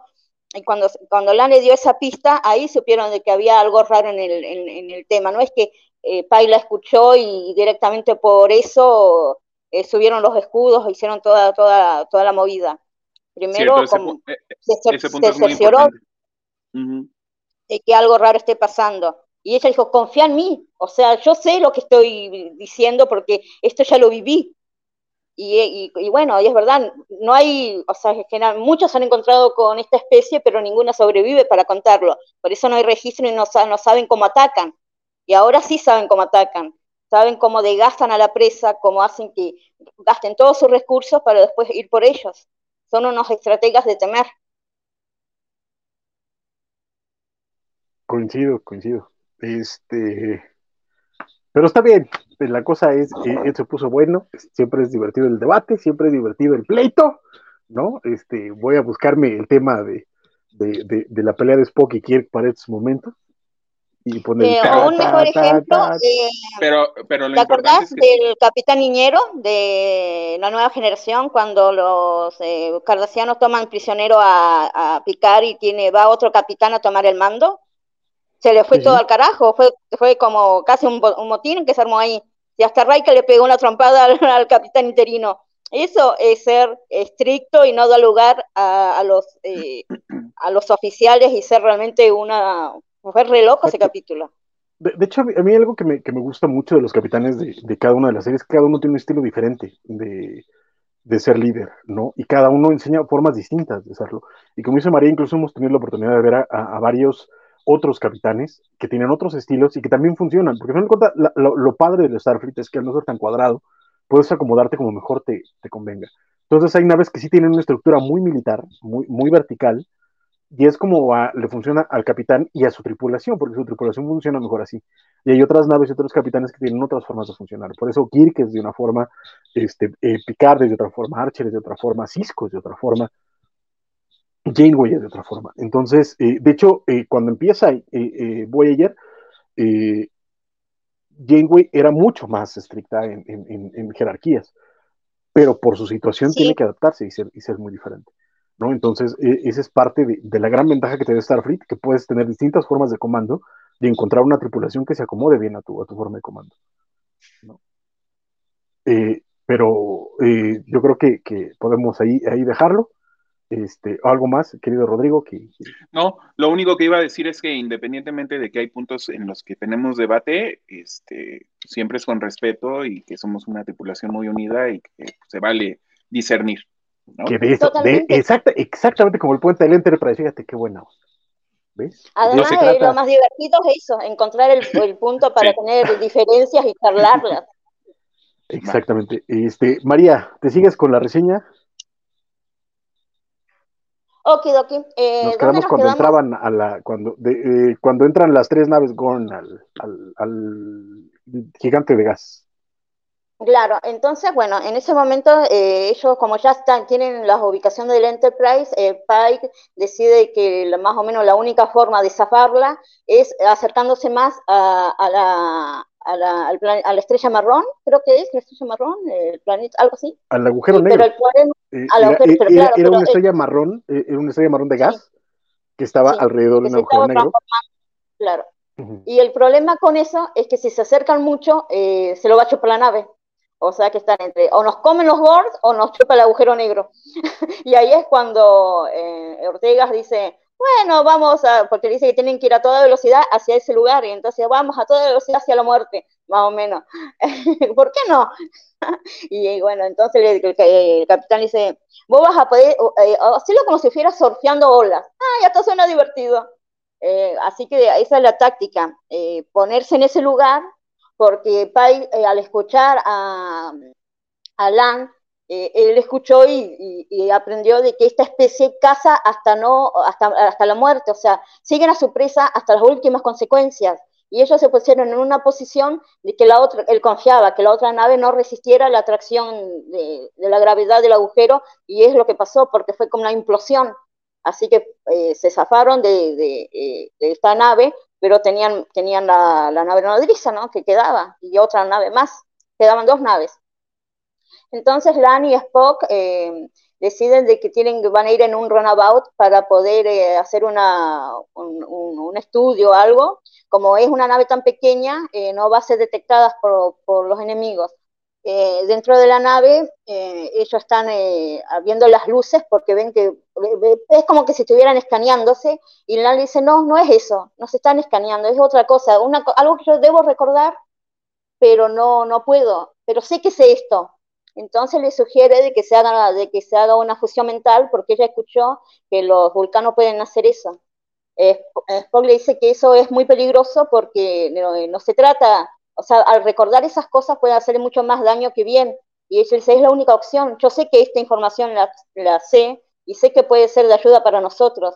Así que hace la función mental y ella recuerda cuando era niña y estaba escapando de lo, de, estaban en ese planeta de crianza donde los tienen para que sea alimento de las crías, y está con su hermano, y ahí descubrimos que esa visión que ella tenía en el puente era su hermano, y que por culpa de ella supuestamente eh, los Gon lo escucharon y no pudieron, y no pudieron escapar, y que le entrega un cuaderno y le da como, dice, la última frase creo que dice debilidad, y ella em, eh, puede recordar cómo es la comunicación, cómo es este sistema de luces y recordar que los Gords matan al débil. Así que manejan, tipo, mandan una, una, una falsa señal a la, a la, otra nave diciendo que la nave A, ponele, fue tomada por los humanos y tienen el control. Así que ellos mismos destruyen esa nave porque los débiles no deben sobrevivir. y de esa forma se sacan otra nave de encima. Y después vuelven eh, a la Enterprise. Por otro lado, tenemos a um, Ujura y a eh, e-, Emer, que están eh, intentando solucionar el problema que tienen eh, ahí. acá hay una charla re linda entre ellos, porque ella, Emer está re mal, ya como que se está durmiendo, como que está perdiendo la conciencia, y ella lo necesita para que le siga dando instrucciones. y ella le pregunta, ¿cómo es, ¿cómo es esto de que haya, haya un Ainar, puede ser? En la flota estelar. no es que todos son pacifistas, y él, le dice algo muy bonito como diciéndole, ser pacifista no es ser pasivo, yo no voy a luchar por la, por la flota estelar, no voy a ir a la guerra por la flota estelar, pero voy a defender cada uno de sus ideales. Y entonces algo, ella toqueteó unos botones, algo pasó que necesita, que están en peligro y que se tiene que como que sacar todo, lo, lo que hay en esa, abrir las escotillas y que todo salga, eh, pero también van a salir ellos con cuando abran todo. Eh, entonces él le dice que los humanos temen mucho a la muerte, pasan mucho tiempo pensando en la muerte y que para ellos uno muere cuando termina su, su misión, su propósito en la vida. Eujura le pregunta, ¿y cuál fue tu propósito en la vida? Arreglar las cosas rotas. y el tuyo, yo todavía no sé cuál es mi propósito en la vida. Y acá todavía se sigue remarcando la idea de que ella aún no está segura si ese es su lugar. Eh, sigue, con, eh, sigue en continuidad con el, capítulo con, en la cena o en el almuerzo que tuvieron eh, en el camarote de Pike. así que eh, ellos le, hablan al capitán y le dicen que necesitan hacer esto urgente porque si no la nave está, va a correr mucho peligro o va a explotar o algo le va a pasar gravísimo a la nave si no logran hacer esto. Y él le dice que se pongan los trajes de seguridad, así que abren las escotillas, que también lo usan como una, un señuelo, una trampa para la nave enemiga, y están a punto de, o sea, están así como que se los lleva la, la gravedad.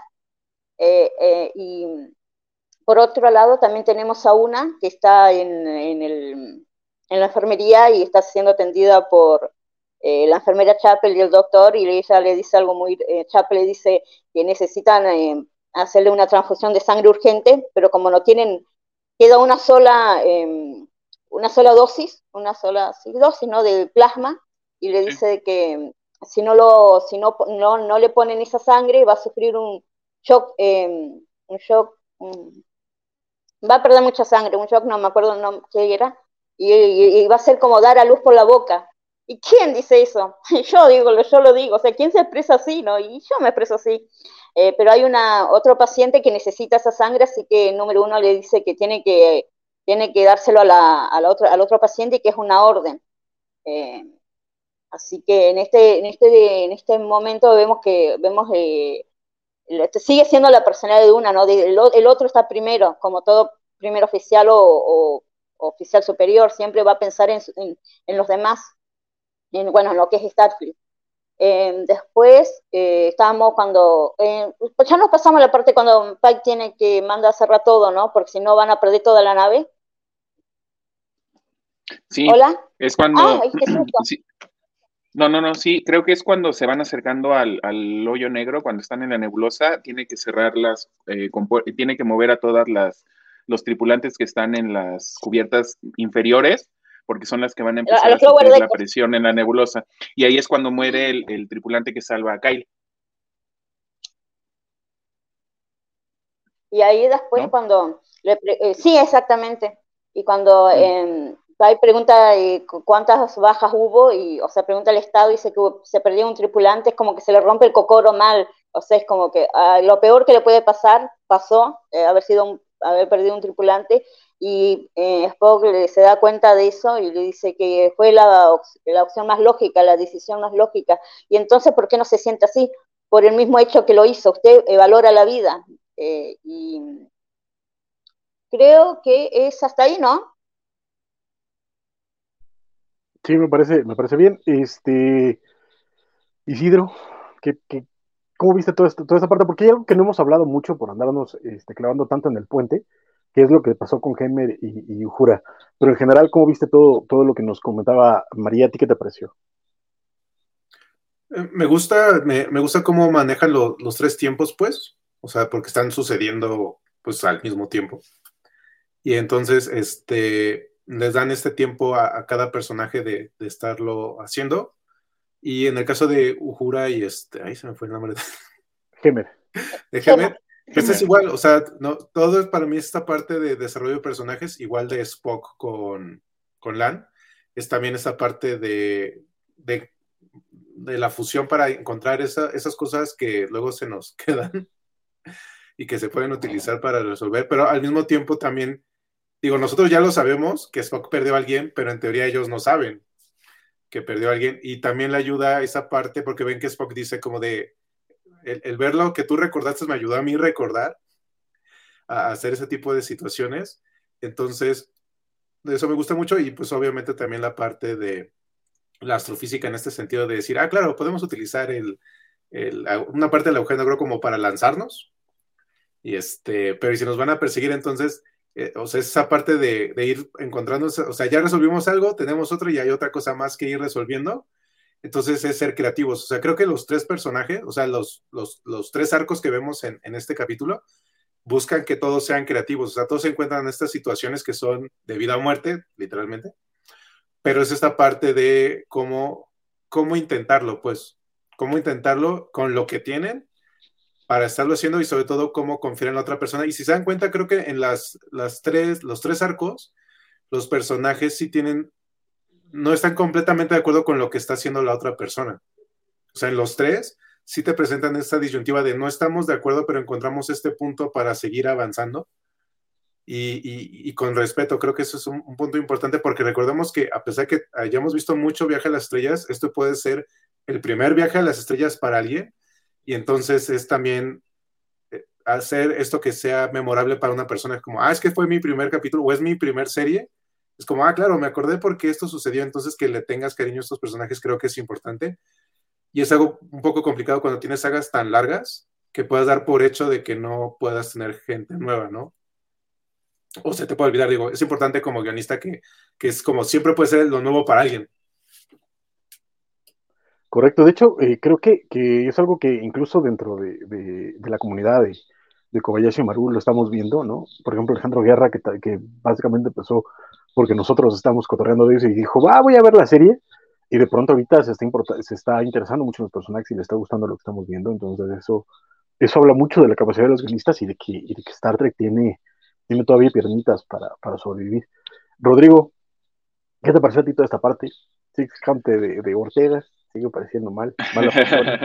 no, de hecho, me pareció muy bien que Ortegas nombrara el movimiento como el movimiento Pike aunque a mí me gusta conocerlo como el movimiento Bruce Willis, porque usaron el mismo para llegar al, meteorito, le dieron la vuelta a la luna para usar la gravedad y, obtener velocidad. Pero está muy bien.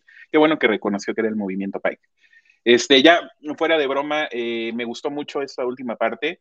Eh, como yo les mencionaba, lo de Hemer, la relación entre Hemer y Uhura a mí me gustó mucho. Este, de hecho, todas las interacciones que tiene Uhura con prácticamente todos los personajes me gusta porque creo que el personaje está muy bien escrito, es muy carismático, este, aunque haya conflictos de personalidades con los demás, ella lo maneja de una manera muy inteligente, entonces Uhura a mí me parece un, personaje muy bien escrito.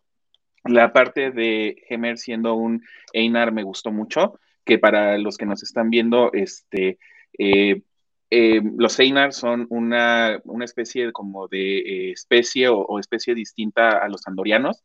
Los andorianos son una raza que vimos, bueno, yo la he visto en, Enterprise, pero me, dio mucho gusto cuando pude reconocerla y tener la referencia, entonces este, voy por, buen camino. Eh, no, no estoy seguro, creo que María lo mencionaba en el chat de la tripulación, pero los Einar generalmente tienen poderes telepáticos. No sé si Hemer los ha mostrado en este en, la serie, pero Sí, entonces a, lo mejor en algún momento. Eh, cuando estaban en, eh, en, el camarote de Pike, ¿te acordás? En la, eh, cuando Jura fue y le preguntó si podía ayudarlo, y entonces él como que le dijo, ¿por qué todos preguntan lo mismo? Y digo, no, necesito ayuda, y él dice, ay, me leíste la mente. Y ahí él dice, no, es que todos preguntan lo mismo. Ya. Bueno, los Einar tienen la, la habilidad de, de ser telépatas, entonces también esto probablemente lo podamos ver a lo largo de la, de la serie en algún momento, eso me, me gustó mucho. Eh, la, la, parte que también me rompió el corazón fue cuando eh, una le da, le cede el, el, las, la bolsa de sangre a la, a la, otra tripulante que lo necesitaba y al final ves que el que le está pasando sangre pues es el, mismo doctor porque trae colocado el, el aparato para, junto con el tubo para irle pasando sangre, porque definitivamente una necesitaba esa transfusión. Entonces eso a mí me, pareció muy bonito.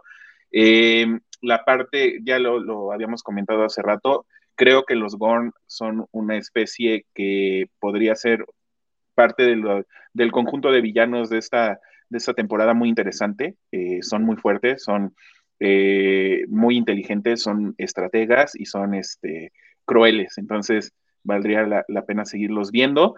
Eh, sí murieron siete tripulantes, ya lo chequé, y creo que en el chat también alguien nos lo decía, creo que Isaías nos lo, nos lo decía. yo recuerdo que, dijo, siete. dijo siete civiles, seven civilians. No, sí eran tripulantes. Sí, sí, sí, y lo, acabo de checar justo en el, porque también tenía la duda y lo chequé en el programa, y sí están, cuando él está caminando en la, en, en donde están los ataúdes, él menciona que son siete tripulantes. Entonces, este, pues obviamente se ve que, que, también lo mencionaban en el chat, que le pega mucho a Pike tener que perder a, eh, vidas, eh, le, duele mucho. Eso lo comparte con el capitán Archer, porque cada vez que se perdió un tripulante, no, bueno, se iba y se encerraba en el camarote y, estaba muy triste todo el tiempo. Entonces, eh, lo que decían, es un es un capitán que se interesa mucho por la tripulación y se interesa mucho porque evolucionen, resuelvan sus problemas y eso pues también es, muestra el liderazgo que, que, tiene Pike. Entonces, toda esta parte a mí me gustó mucho y espero que podamos seguir viendo a los Gorn, aunque no los hayamos visto exactamente en este capítulo. Pues sí, veremos qué pasa, pero a mí también me, hay algo que me gustó mucho de este episodio, y es que eh, creo que hay varios diálogos impresionantes para varios personajes y que creo que definen mucho, ¿no? Mencionaba eh, eh, María este, este diálogo de Hemmer que me encanta, ¿no? De cuál fue tu propósito en la vida, arreglar las cosas rotas, ¿no? Este, el, diálogo de Pike de, acabas de, volver una brújula a un radar, ¿no? El, eh, incluso el de Lan, ¿no? Cuando dice hay un montón de gente que ha visto a los Gon, pero nadie, nadie se lo suficiente para contarlo, etcétera. Como que varios personajes han tenido momentos que además los terminan definiendo y te hablan acerca de ellos, ¿no? Spock cuando, cuando le dice a Lan, me, tú me recordaste el, valor del sacrificio, ¿no? Y eso, creo que, que, que, que con todo lo que nos quejamos de, de Picard, los guiones de, Strange New Worlds están, han estado eh, eh, pues muy bien, ¿no? Totalmente. ¿Ustedes qué, piensan? Eh, yo creo que también la estructura, como, como dije la otra vez, creo que la estructura de la serie ayuda a que tengan estos, estos guiones y estas historias, porque es mucho más fácil de contarlas eh, pues es como con Lower Decks. Lower Decks son capítulos eh, autoconclusivos, pero dentro de un arco general, como con los Parklers. Los Parklers aparecieron en tres o cuatro episodios, pero eran eh, el enemigo de la temporada, por más que los capítulos sean eh, autoconclusivos. Y esa es la onda que mejor saben manejar, porque no tienen que pensar tanto en, una historia a largo plazo. Y eso los ayuda a, lo que es mucho más fácil yo, yo no sé si sea más fácil, como, como guionista te puedo decir que muchas veces contar en menos, en menos tiempo más cosas es mucho más reto que, estirar una, una, misma trama. Eh, bueno, pero vamos Picar. Diferentes. Eh, vamos con Picar. Eh, la historia de Picar es la historia del capítulo tapiz, nada más que en 10 capítulos. O sea, Correcto, es, pero... es, como haber contado esa historia. Y, y, bien te lo pudieron haber contado en, en ¿cuántos capítulos? En tres. Sí, pero creo que justamente por eso eh, demuestra que no es que sea más fácil, es que necesitas mejores escritores, porque el problema que tiene Picard no es que haya sido más difícil contarlo en, más episodios, sino que no supieron contarla en los episodios que les dieron o los que fueran, porque de verdad, como, como a la, hora de escribir es mucho más difícil escribir un mini cuento, digamos, un cuento de dos líneas, que este que contar un cuento, que, contar una novela, ¿sabes? Una, una novela te puede decir eh, por la libre y por eso muchas novelas fallan en, los finales. Pero vamos, entiendo tu punto, pero sí, sí creo que no, no me parece, este, no voy a usar la palabra justo, pero un poquito sí. Decir que es más fácil contar en, menos tiempo una buena historia es que vos te fijás, y los mejores, los mejores series de Star Trek son, son las historias autoconclusivas, las clásicas.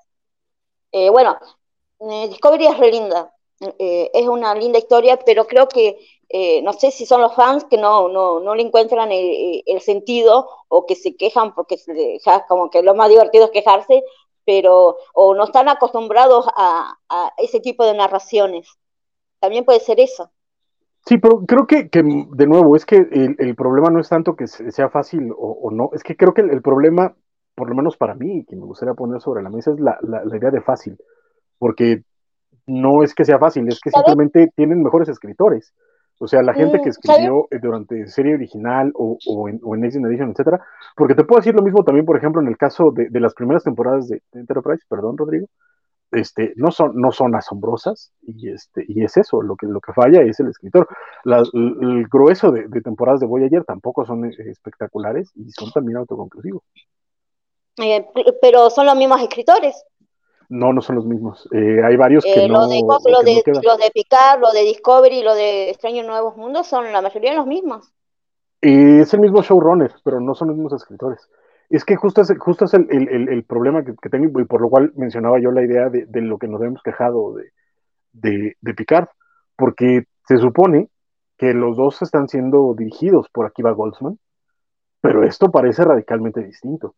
Y si ves los, los guionistas, no son los mismos, si ves la lista de guionistas que, que aparecen como productores ejecutivos en los créditos, no son los mismos de Picard. Pero aún así, sí tienen el mismo showrunner y, y sí hay una diferencia del cielo a la tierra.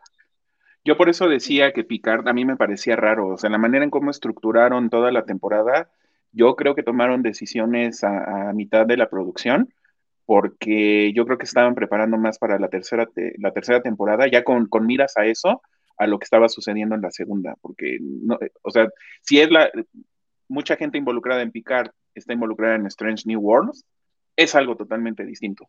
La manera en cómo está estructurada la serie, la manera en cómo la estamos nosotros este, eh, percibiendo, eh, es, es eh, obviamente no hay comparación, ¿no?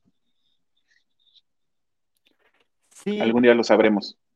Sí, no, y yo creo también, pues digo, creo que eh, eh, coincido con la apreciación de Francisco de que corto no necesariamente es más fácil, pero sí di- digo, yo creo que eh, también aquí creo que han hecho un gran trabajo teniendo guionistas que entienden qué se quería contar, con qué tono, ¿no? Y creo que Picard es ese problema también, o sea, sí estoy alarga el mensaje en el núcleo, que eso ha sido muy claro en la primera y la segunda temporada, pero en, eh, pero en el momento en el que tienen que cumplir con cierta cuota de episodios, sí se han perdido en el que quiero contar con cada episodio, ¿no? Y hacer que cada episodio cuente, y creo que eso también es algo complicado, ¿no? Hay, hay series que consiguen que un, cada episodio cuente algo distinto y uno así construye una gran historia, pero creo que, eh, o sea, creo que el equipo de guionistas de Picard ahí se les fue el hilo, ¿no? Digo, aquí es curioso, digo, aquí creo que viendo que aquí Goldsman no funcionó con coordinando un equipo que nos diera una historia satisfactoria o más satisfactoria en Picard y sí en, en Stranger World, también parece indicar que el señor estaba como más,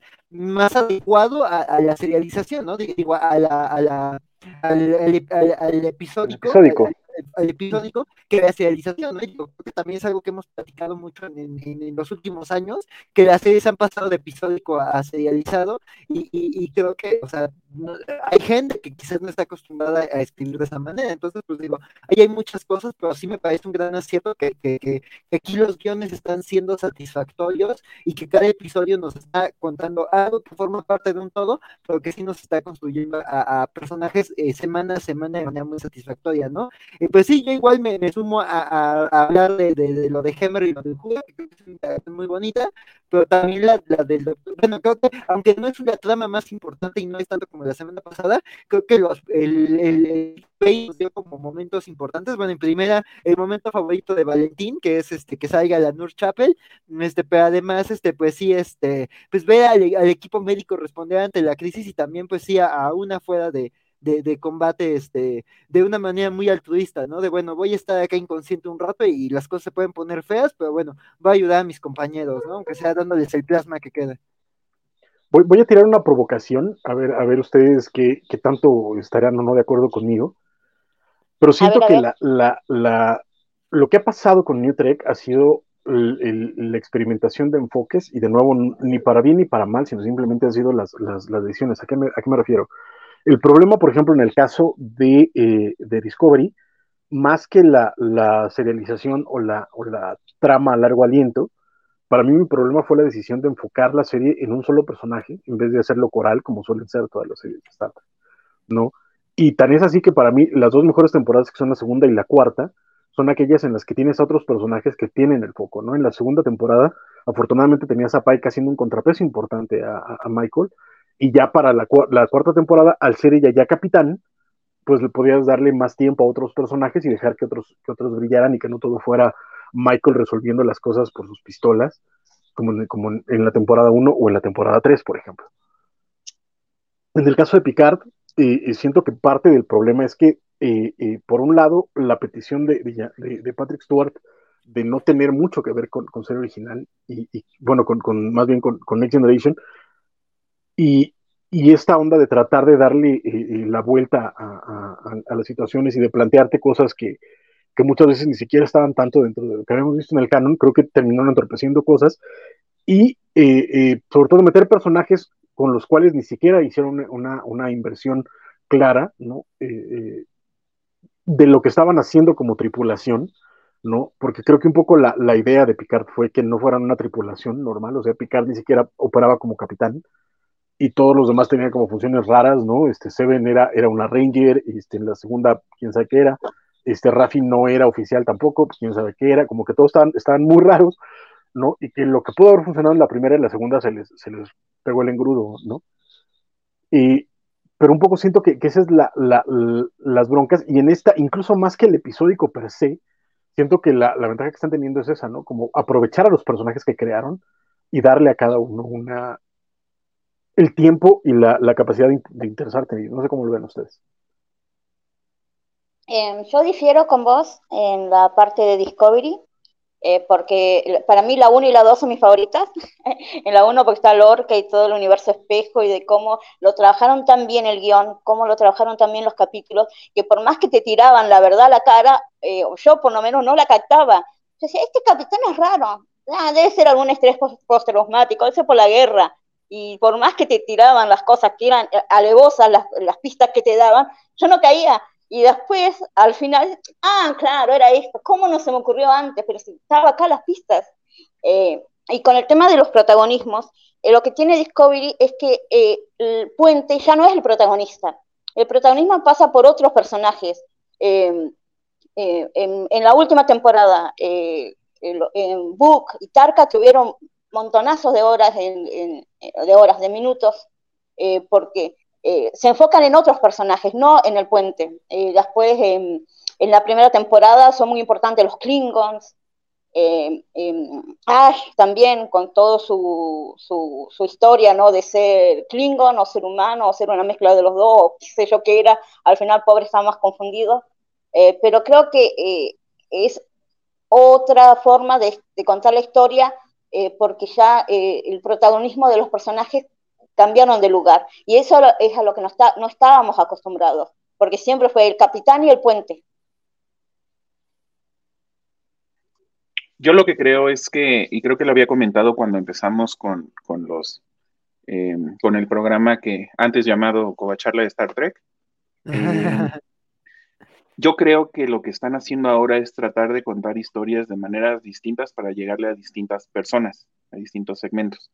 Por ejemplo, en la Discovery yo la siento como una, una manera de contar una historia mucho más actualizada, donde hay este, eh, personajes más interesantes, personajes, eh, eh, hay mucha, mucha inclusión, hay la, la, forma en la que está narrada también es muy distinta es, esto es distinta a lo que, a lo que habíamos visto en, series anteriores. Y Strange New Worlds, yo la estoy sintiendo un poco más acercada, más apegada a cómo se contaban las historias en, por ejemplo, en serie original.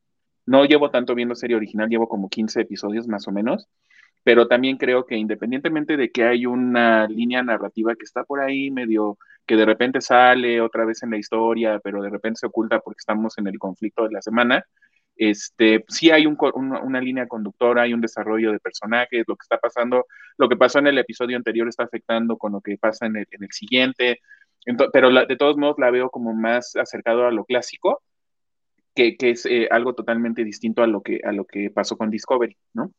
Entonces, yo lo que creo es que están experimentando con estas distintas maneras de contar las historias y yo creo que igual que, que no me acuerdo quién decía, este, que para diversidad colores, creo que fuiste tú, María, pero este, eh, yo creo que hay, hay producto para todos los gustos, para todos los niveles de conocimiento de Star Trek, y eso es lo padre. Tenemos Prodigy, Prodigy que independientemente de que sea una serie que probablemente está pensada para gente más joven, pues también le puede gustar a la gente eh, como nosotros, ¿no? Eh, más adulta o, con un nivel de conocimiento mayor o menor de, del, canon de Star Trek, etcétera, ¿no? Entonces yo creo, Lodex es, es un Lower Decks es un, es un producto totalmente distinto que también va para otro tipo de, público. Entonces yo creo que eso es lo bonito de lo, que está pasando ahorita. Estamos teniendo productos distintos, distintas formas de, contar las historias y, y, al final pues hay para todos, para todos los gustos. Entonces este, solamente la gente tiene que darle una oportunidad y encontrar lo que mejor le, por dónde le quiere entrar, probablemente como le está pasando a Alejandro o como le está pasando probablemente a Mr. Max o a Javier Saurio, pues esa sea una buena puerta de entrada para que se acerquen a, a los, a, los, eh, a las series eh, originales, ¿no? Isidro Axel, algo que... Em, digo, concuerdo en que son o sea, están sacando diferentes formas de estar narrando, pero sí concuerdo con Francisco donde sí, o sea, sí están probando, o sea, para mí sí, y, lo ves luego en comentarios de otras personas con Discovery, o sea, sí está muy centrado en, en, esta... Michael. En Michael, o sea, sí es Michael céntrica. Y Picard es una cosa muy extraña que este que es así pues, o sea, o sea es un producto muy de este Patrick Stewart. O sea, o sea eso, yo creo que ese es el más raro de todos porque es, es algo que es muy personal con él. O sea, ahí, siento que, que, hay un factor diferente que no sabemos. Y, y con, con, esta creo que es, es, hasta ahorita digo, también vamos en el cuarto, ha funcionado muy bien, puede que luego se caiga. Entonces, al día de hoy, yo sí la siento muy equilibrada. O sea, no la siento tan episódica como serie original, donde no, había cosas que ya luego nunca las veíamos, o, tal vez sí. Mm, tiene esta cohesión que a lo mejor creo que la tenía un poco más las, las series como estos capítulos largos que hacía luego este Enterprise, que era de tres capítulos para hacer como estos mini arcos. Entonces aquí como que hay, como que han encontrado una forma de tener cosas que han funcionado. O sea, aquí claramente nos, o sea, por ejemplo, ahorita defendimos el punto de un personaje que vimos que reaccionó así en el primer capítulo. Y ahorita, o sea, por eso no es como de fue raro. O sea, creo que, que lo que nos está gustando es que vibra en algo donde hasta el día de hoy ha encontrado un equilibrio entre ese tipo de situaciones. No, no es como el villano de la semana, porque sí hay un histórico que estamos jalando, pero tampoco son estos arcos así de tres arcos donde me tengo que chutar tres capítulos para platicar en, este, en la Kobayashi Maru de lo que sucedió. Entonces, creo que es una forma, y, y, tomemos en cuenta que va cambiando como va cambiando la televisión. O sea, aquí están haciendo un capítulo semanal donde la forma de estar haciendo tele está viendo todo de una sola vez. Y tengo que hacerlo de tal manera de que te genere una expectativa para ver el siguiente. Que no sea esta como, ah, me espero que estén todos y ya me los echo de un jalón. O sea, está raro porque estás buscando, hoy en día estás buscando que vibre, ya sea en el boca a boca o en el internet, algo que, que digas, ah, ¿sabes qué? Vale la pena pagar esos 79 pesos porque te la vas a pasar bien. Entonces, creo que el, modelo que están haciendo va enfocado y, cambió. O sea, este es el modelo más refinado porque los otros productos creo que vivieron en esta transición de, de pandemia. Entonces, esa sería mi opinión. Correcto. Sí. Nada, más, ah, perdón, Axel, para poner algo, algo encima, es de, es de mencionarse que hasta ahorita en Rotten Tomatoes, por ejemplo, eh, Strange New Worlds es la mejor valorada, ya no digamos del New Trek, de, de Star Trek en general, ¿no? Eh, está arriba del 95% de, de, calificación y en, y en Rotten Tomatoes son críticas no de fan, sino de toda la gente que comenta y critica este, cine y televisión. Ahora sí, Axel, perdón. Sí, ¿no? Que creo que, digo, Strange Worlds llega, o sea, coincido con Isidro que creo que es un episódico muy particular. O sea, sí, cada episodio te cuenta una historia distinta, pero poco a poco te va construyendo personajes, que es algo que no pasaba en The Original Series. Digo, sí a muy largo plazo, pero sobre todo que Spock, Huesos, este, Kirk, este, y cosas como muy, que no se entienden hasta largo plazo, ¿no? Y aquí digo, cada semana estás conociendo un poquito de, de, de, de los personajes principales, pero creo que como, como dice, ¿no? Ha sido parte de un poco de, experimentación, tanto a nivel franquicia como, como a nivel televisión, ¿no? O sea, tanto New Trek, que digo, creo que eh, eh, Discovery llegó haciendo esos experimentos, ¿no? Una fotografía más cinematográfica, un énfasis en una historia larga, eh, más bien que toda la temporada es el arco, y como dice Francisco, ¿no? Ese cambio de, de, énfasis, de, pasar de una historia de, de, tripulación a una historia de protagonistas, ¿no? Este, y que creo que ese es un cambio muy súbito, ¿no? Digo, aquí Javier decía que, que, que, que pues, este, no conocías a los personajes y decimos que es algo que, que de lo que, de lo que padeció Discovery en sus, en sus, en sus primeras temporadas, de que no conocías a la tripulación, ¿no? Porque el énfasis sea Michael, ¿no? Y creo que aquí Stranger World llega en se inserta en un momento en donde, ok, ya vemos todo, o sea, también eso sale semanalmente, no sale todos los episodios de golpe. Y además hay una cosa que me llamó mucho la atención. Eh, eh, antes de venirme acá al programa estaba viendo How Meet Your Father, que no me estaba gustando, pero ya tengo comentarios sobre, sobre esa serie, pero me llamó la atención que la temporada tiene 10 capítulos, y de nuevo es una serie episódica como, como, como la serie original de How I Your Mother, pero justo son, o sea, son episodios que salen una, una vez a la semana, que, que son temporadas muy cortas, también es lo que decíamos de que Discovery, digo, Destroy Your World solo va a tener 10 episodios, y se siente extraño porque además es episódica, pero no son veintitantos episodios como antes, ¿no? Entonces creo que también eh, la serie está sabiéndose insertar, y creo que también está generando el de boca en boca, ¿no? Este, les agradecemos a todos los que se han sumado a ver la serie, este, por nuestra recomendación y creo que también, creo que después de la experimentación que han sido Picard y, Discovery, creo que aquí ya supieron cómo llegar a una fórmula de guiones y volver al episódico para adaptarlo a las sensibilidades actuales, ¿no? De que cada episodio da cosas de qué hablar y estamos una semana comentándolo y quizás la discusión solo va a ser de 10 semanas, pero van a ser 10 semanas bien sabrosas, ¿no? Entonces, pues sí, creo que es también esto, no estoy de acuerdo, se está adaptando a las sensibilidades actuales en, en consumos de televisión y creo que está cosechando muy buenos resultados. Y los fans he visto muy buena aceptación en grupos de memes, en grupos de fans, este, mucha emoción por incluso fans que lo tenían un poquito guardado y entonces creo que, creo que están sabiendo insertar una buena serie en el momento adecuado. Correcto, pues bueno, yo creo que con esto terminamos el comentario de Strange Wars porque ya se nos está haciendo la, de madrugada y todavía no llegamos a agentes temporales. Entonces, Axel, aventemos la cortinilla para entrar de una vez a agentes temporales. Agárrense.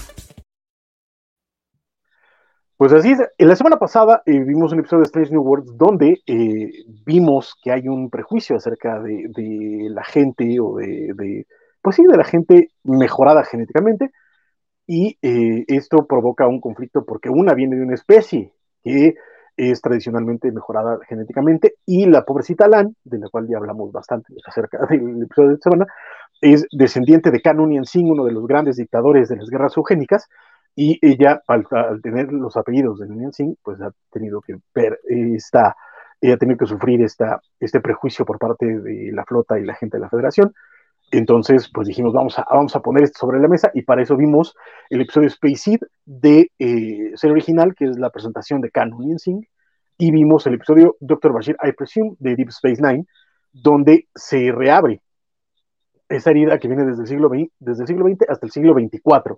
Entonces, eh, yo creo que, eh, vamos a tratar de, no entrar tanto como en reseñas, sino hablar acerca de qué vimos de los episodios y cómo se une con lo que vimos la semana pasada.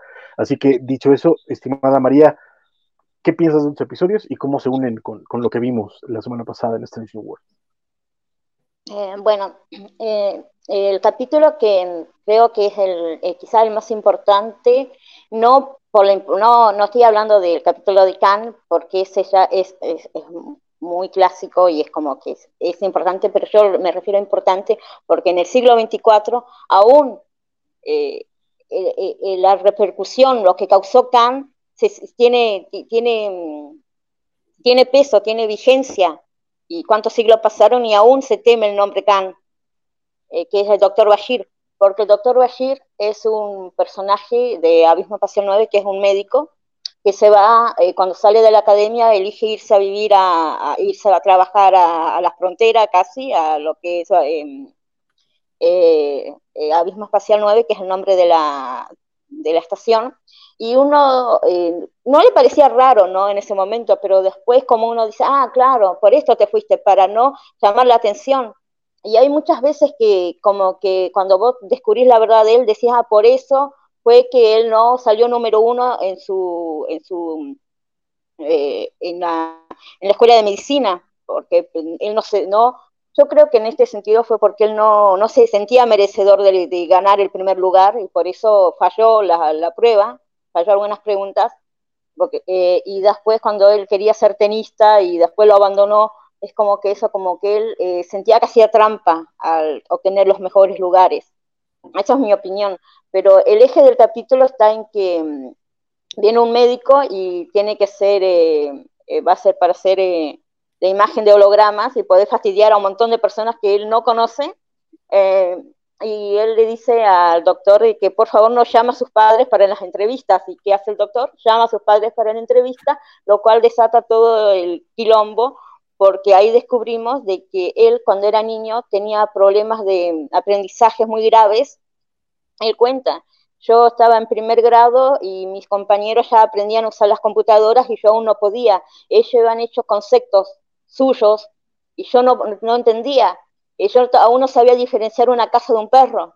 Y, y, eso le causó a él, eh, de grande, un, un rechazo hacia, su padre porque consideraba de que él lo iba eh, hecho todo ese, mandarlo a, ese planeta para hacerle modificaciones porque se sentían avergonzados de él, cuando la realidad es como lo que pasó en el capítulo anterior, eh, de cuando el doctor Ubenga tiene a su nena en el teletransportador, es porque realmente es el amor de padre que lo motivaba para romper las reglas, porque aún es ilegal eh, ser genéticamente mejorado.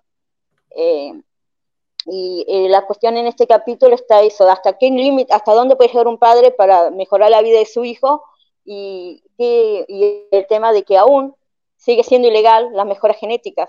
Y el almirante o el abogado eh, de la flota le dice, por cada Julián Bajir que nace hay un canon sin al acecho. Y por eso son estas reglas, por eso es, es esto para mantenernos a salvo de hombres como él y al padre lo mandan preso porque hizo algo ilegal, varias cosas ilegales, mejor dicho, pero esto también sirvió para la reconciliación y que Julián entienda, eh, eh, o sea, pueda escuchar a su padre diciendo que no era porque se avergonzaba, era porque lo estaban perdiendo, a cada día se lo perdían más y que querían que él tuviera una vida eh, próspera, una vida llena de logros y no estar destinado a estar toda su vida o toda su o gran parte de ella en escuelas especiales eh, pero también Julián decía que no, que eso era para, era su padre para su regalo al mundo, como era su logro más importante, era Julián y, todo lo que iba hecho con él y que esa era la visión que tenía Julián de su padre, que lo hizo por él, no por,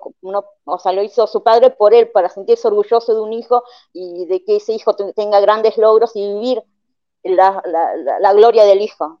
Eh, es un capítulo muy, eh, emotivo en el sentido de, de, la familia de Bashir, la familia de Julián y cómo Julián se sentía al respecto. Y después en el otro.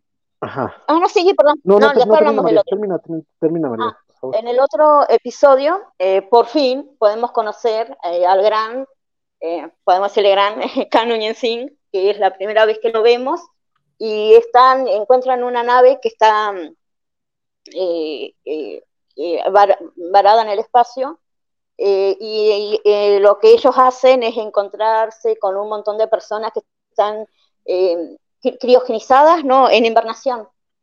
Y al despertarlos, em, conocen a este personaje que llama tanto la atención de ellos, porque haciendo averiguaciones descubren que él fue como el gran conquistador que tenía su poder como la cuarta parte del planeta, que era una persona eh, modificada genéticamente que era Khan, el, Khan que conocemos nosotros, y lo que es em, interesante de este capítulo es eh, eh, cómo la, la, visión que tienen Scotty, perdón, McCoy y Kirk de este personaje, que es como que lo admiran, como la gente puede admirar ¿no? Alejandro Magno o algo así, pero sabiendo que fue un tipo que mató un montón de personas y que su liderazgo fue una dictadura, y mediante eso eh, pudo, haber, eh, pudo casi unificar todo un cuarto del planeta.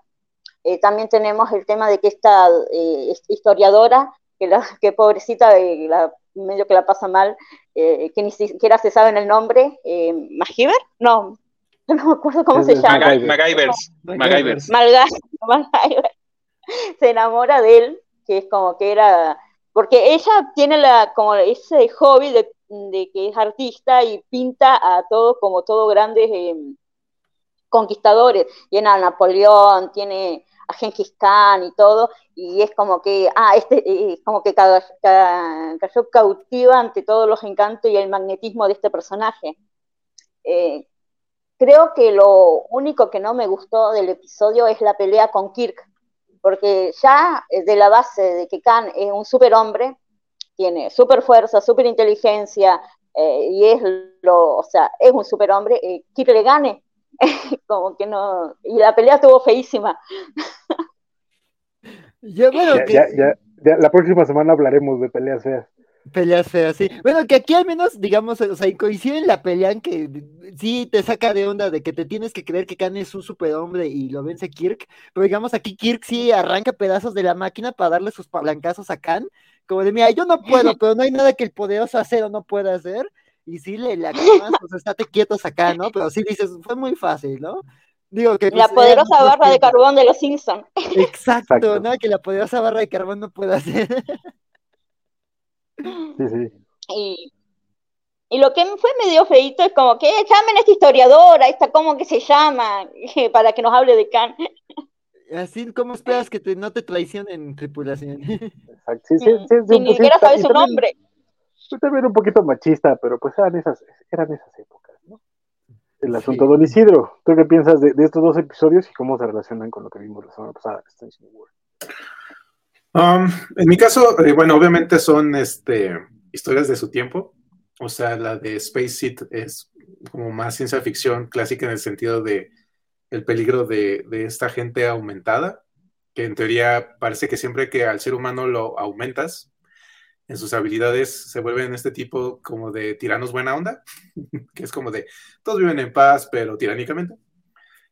Y, en el caso de este Dr. Bashir es un poco más este, personal la historia en el sentido de pones más en, en, e, esta situación donde un papá siempre va a buscar lo mejor para su hijo a pesar de que pueda posteriormente tener una consecuencia.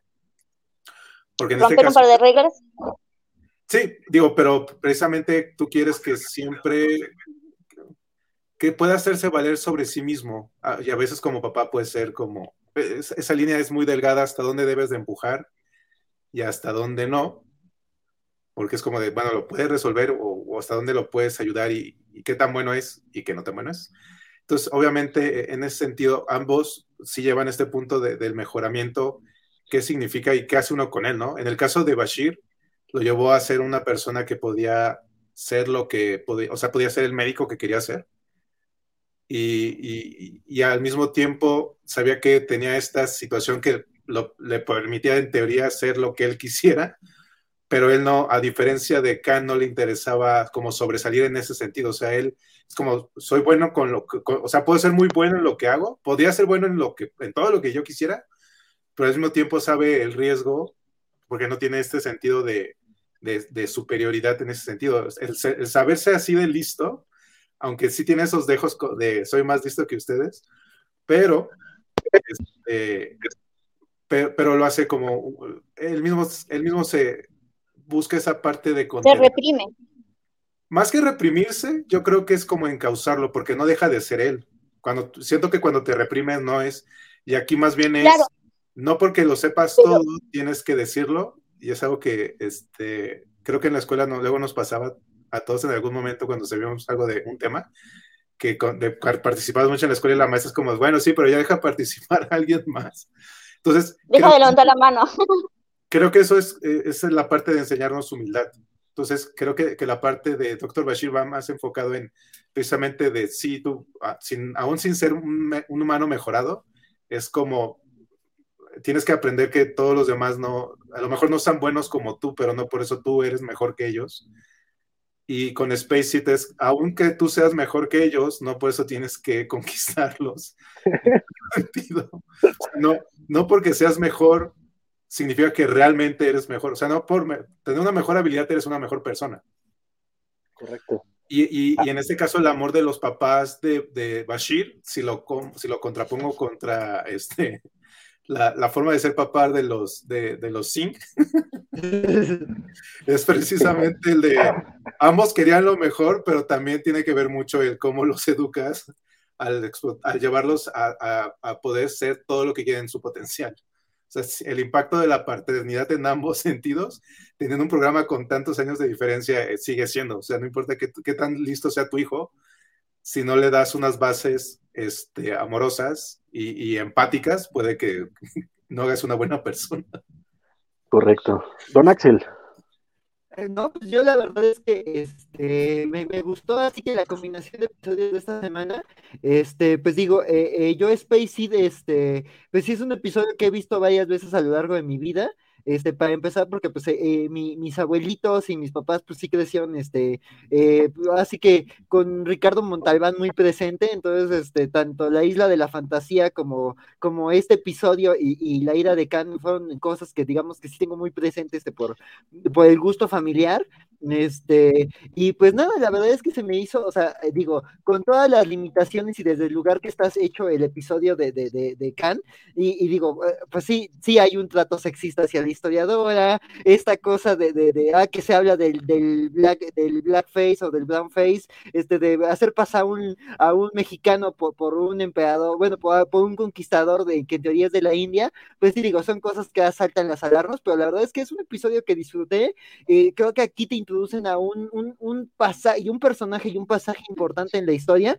Y además digo, creo que como episodio, y pese a que sus sensibilidades son muy distintas a las actuales, me gusta cómo van construyendo. O sea, digo, ya ahorita ya damos por sentado a Khan, pues digo, eh, tiene esta película famosa, este, le hicieron su, remix raro en el Kelvin Verso, le menciona cada cierto tiempo a Khan, pero aquí me gusta cómo se va construyendo, no era la primera vez que te hablaban de este, de las guerras eugénicas y de este villano, entonces eh, la manera en la que te van construyendo esto de encontramos una nave con gente y hay estas pistas y de repente Spock yéndose a los archivos, eh, eso me pareció fascinante, y además eso, ¿no? De que aunque tú como espectador vas viendo los planes y los juegos de las sombras de Khan, pues es que la tripulación se va dando cuenta poco a poco, ¿no? Digo, esto que mencionaban también de, de, de, que al inicio hay miembros de la tripulación que ven a Khan con cierta admiración, o sea, no deja de llamarme la atención, ¿no? O sea, Khan es alguien de la historia y pues sí, ¿no? Digo, imagínate que nos encontráramos, no sé, a, alguien de la historia de México, de Argentina, o a Hernán Cortés congelado o alguna cosa así,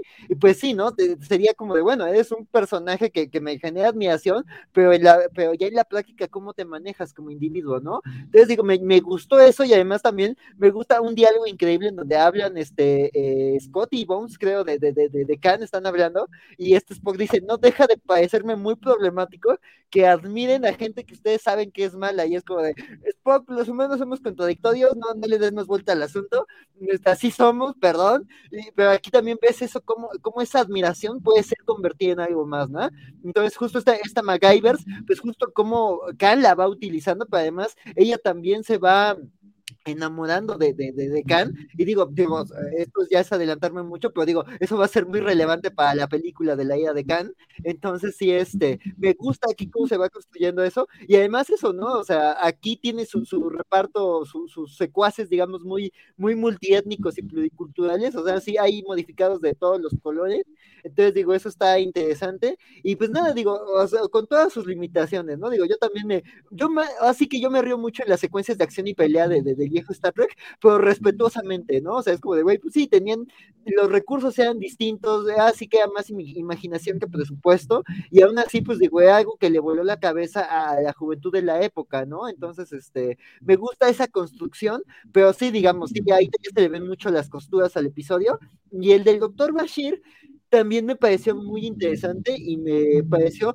creo que, o sea, más allá de que justo toma este tema del prejuicio a la, federación, de la federación a, los modificados genéticamente, que además me rompe un poquito el corazón porque digo, aquí para Strange New Worlds, porque digo, eh, eh, eh, Deep Space Nine se ocurre mucho después en la cronología y te dicen, no, el prejuicio ahí sigue, ¿no? La federación sigue creyendo que es válida su, su, su, preocupación por la gente genéticamente y tienen toda una argumentación construida.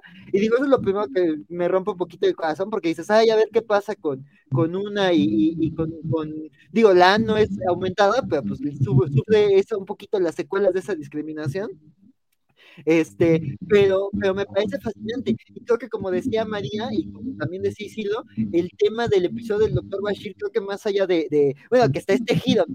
doctor Bashir, este médico que lleva cinco temporadas rifándose con la tripulación, este, pues es un aumentado genéticamente y su familia rompió la ley, y que es como, me imagino que fue como un giro interesante, pero además me gusta el tema de, que, cómo te plantean, el tema de, de los padres, ¿no? O sea, como dicen, ¿no? O sea, un padre puede tomar decisiones preocupadas por su hijo y a veces podrán parecer decisiones egoístas, pero son decisiones que vienen desde un lugar, pero aún así no descarta que esas decisiones pueden y van a tener consecuencias para los hijos. ¿no? Digo, digo, mis padres no hicieron nada ilegal en mi caso, pero digo, fueron padres que tomaron decisiones para que yo fuera un niño de excelencia en la escuela y ahorita es como que yo estoy lidiando un poquito eso, ¿no? O sea, sí me gusta el lugar en el que estoy, pero es como de mis expectativas y mi manera de ser, como que, ok, agradezco sus esfuerzos, pero también denme chance, ¿no? Entonces, creo que me, me gusta lo que comentan en este episodio, pero además me gusta la construcción, o sea, y de repente es como, ¿por qué Bashir no quiere que vengan sus padres?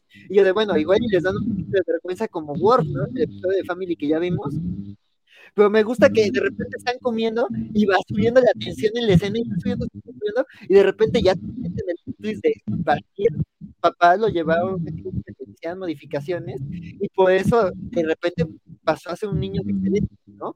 Y, y también está reflexionando ya, o sea, como que dice, nunca lo pensé hasta este momento, hasta que llegó este médico metiche a quererme hacer un duplicado, que además me gustó que pues es el, o sea, digo, esto de verlo en desorden, pero digo, me gustó entender, digamos, el tema de de dónde viene el médico holográfico de, de Voyager. Y dices, no, pues él estaba trabajando en este proyecto y, hubiera sido Bashir de por el pequeño incidente este, con, que, dije, mejor discreción con, Bashir.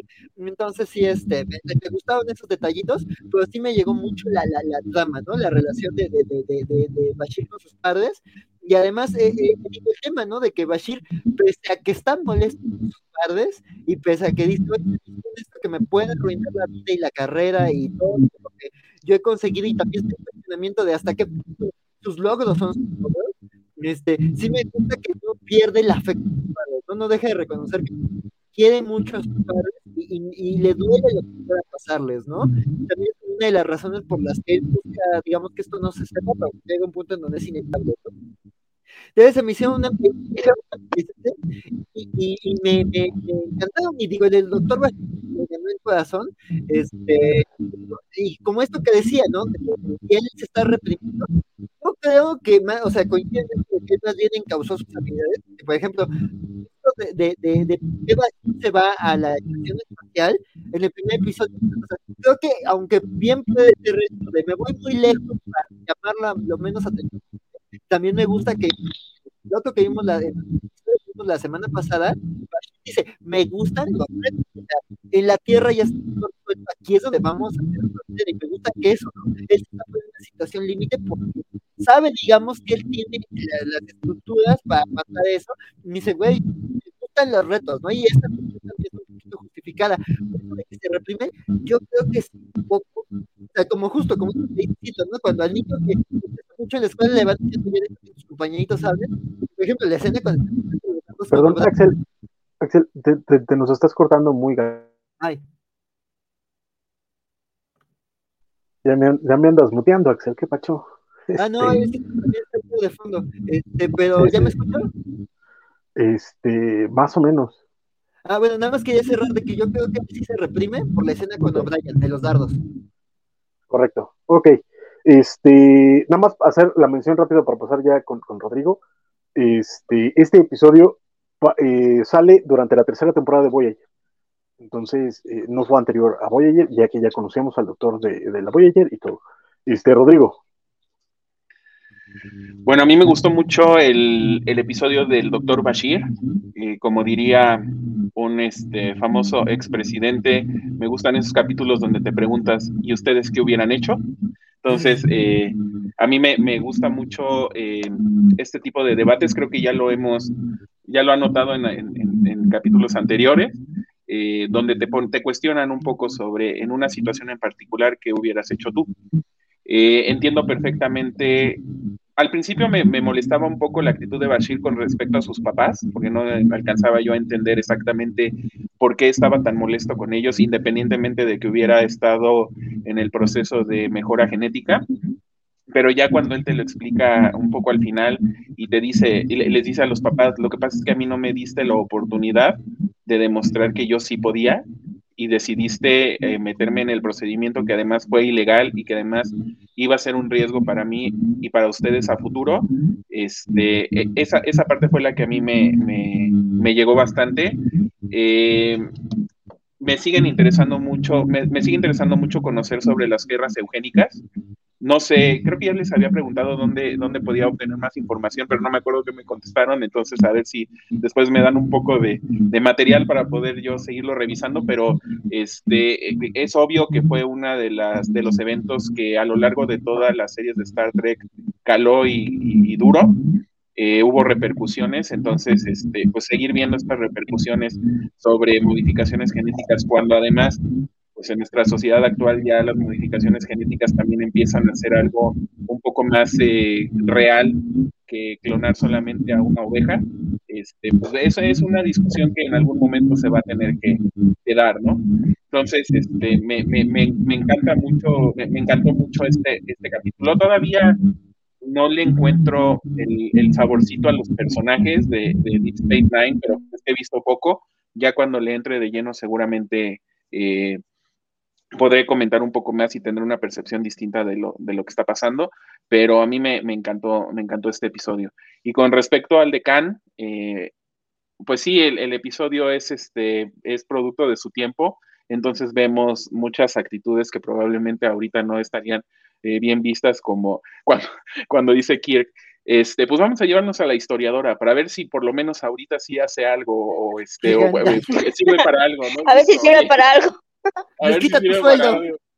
Ajá, y cuando llega la, la, este, la historia, MacGyvers al, al, al, al, transportador es así como, ah, tú eres la historiadora, pues vente, vamos a ver. Y, y, también le puso una regañiza después cuando él empezó a notar que, este, pues, que tenía cierta atracción hacia Khan. Entonces, e, esa parte eh, me, me, me, gusta mucho ver las eh, distintas narrativas que se manejaban a lo largo de los distintos, eh, de las distintas series incluyendo las del nuevo Star Trek que estamos viendo, eh, porque a fin de cuentas son registros culturales, son eh, productos eh, que son, pues, vivieron en sus tiempos, había distintas formas de pensar y en una franquicia tan larga como Star Trek, pues para mí son inclusive hasta documentos este, históricos, porque puedes ir viendo qué tipo de relaciones y qué tipo de estereotipos eran los que se construían, ¿no? Entonces, pues en, este episodio vimos varios. También vimos la manera en cómo Khan este, empieza a envolver a MacGyvers en una relación que obviamente no iba a ser sana para ella. Este, en, el momento en que ella va a su, a su, a su cuarto y, y él le aprieta la mano y la está lastimando y aún así ella se queda con él, es así como, este, pues ese es, es parte de, de, situaciones que inclusive pues en la realidad se viven, ¿no? Y, y, y, está bien planteado. Probablemente lo que yo hubiera esperado, que tiene que ver mucho con la narrativa y cómo se construían los episodios en, en esa época, probablemente si, si ahora se hiciera ese episodio serían dos o tres partes.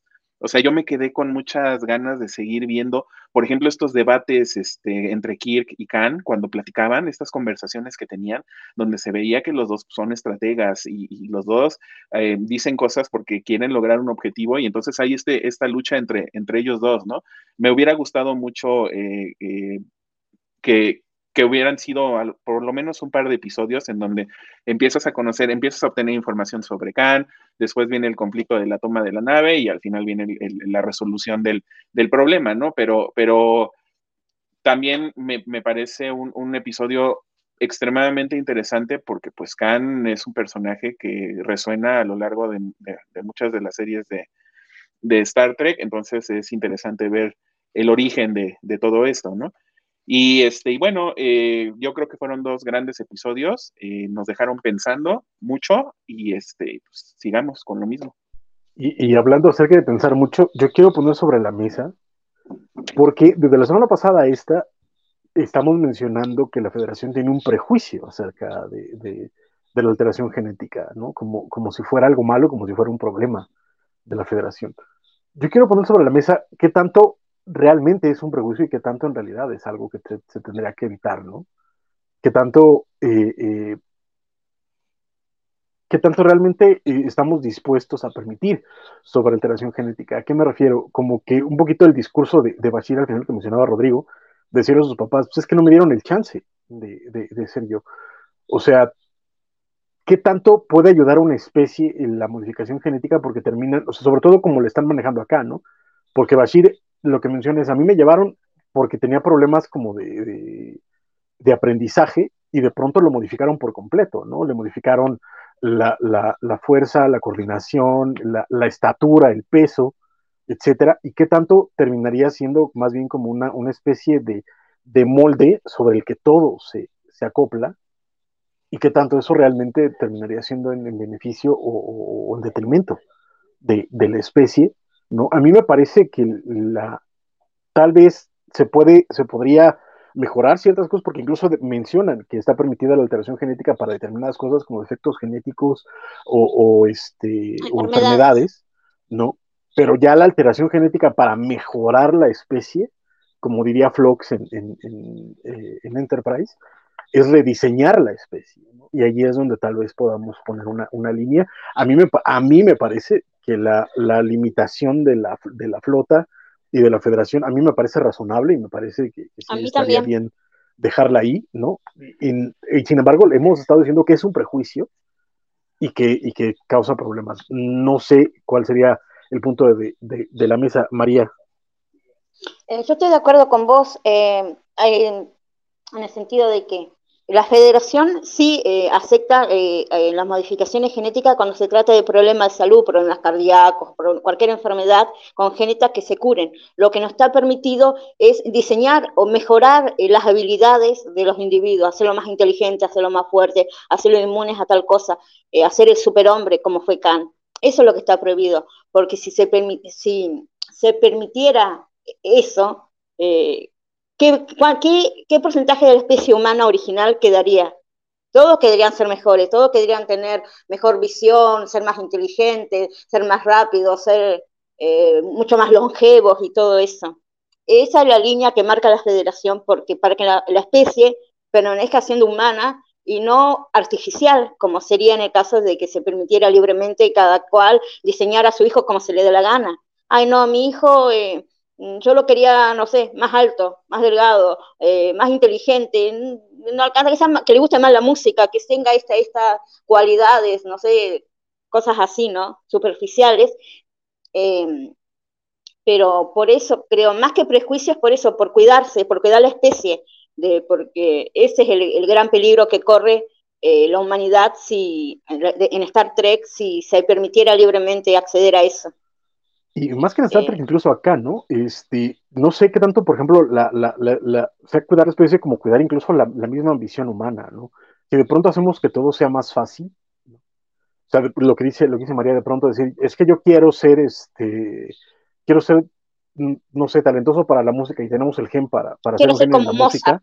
Exacto. También dónde, dónde queda la disciplina, dónde queda el trabajo duro, dónde queda el esfuerzo, ¿no? O aquellos que no pueden pagarse ese, ese, tipo de cosas, o aquellos que no tienen acceso a eso. Y un poquito me, recuerdo la, la, película de Gattaca, por ejemplo. Uf, no sé, no sé tú qué piensas, Isidro. Sí, concuerdo. Digo, es un tema con muchas aristas porque, este, igual, por ejemplo, un, un modificado, o sea, como por lo que pasó con Khan, también vives como con ese estigma y, y, no necesariamente, o sea, tiene ambos sentidos. O sea, puedes como prohibir esa parte de hacer es, ese aumento por lo que sucedió o por lo otro de que usualmente la gente que puede hacerse el aumento o tiende a ser gente que es más rica o usualmente tiende a ser gente más mala. Entonces, digo, estamos ahí siendo prejuiciosos pensando que toda la gente que hiciera eso es por esa razón. pero también podrían ser como los, los, los papás de Bashir que simplemente querían que fuese exitoso. Y uno, como lo que les comentaba, uno como papá, esa, esa frontera, en, qué momento puedes entrar y tomar una decisión sobre alguien que pues, está a tu cargo, pues, y, y, tu hijo sí te puede reclamar como tú, ¿por qué decidiste eso por mí? Es porque, pues, porque es en ese momento donde no se te va a poner a ti en una consideración como de sí o no. Y esa parte es complicada porque no sabes si lo que haces va a funcionar o no. Entonces, creo que es, en ese sentido. O sea, sí depende, en este tema en específico con la federación, lo siento a veces que es como muy estricto, porque no, no necesariamente toda, toda, todo aumento puede ser como malo. Pues entiendo que se puede hacer por una parte médica, pero también puedes tener precisamente ese potencial. Y, y Francisco, lo que pondría en, en esta posición, sí, e, esa parte de un mejoramiento te puede quitar la disciplina, pero también creo que es también lo otro. A veces cuando te es más fácil es cuando tienes que ser más disciplinado.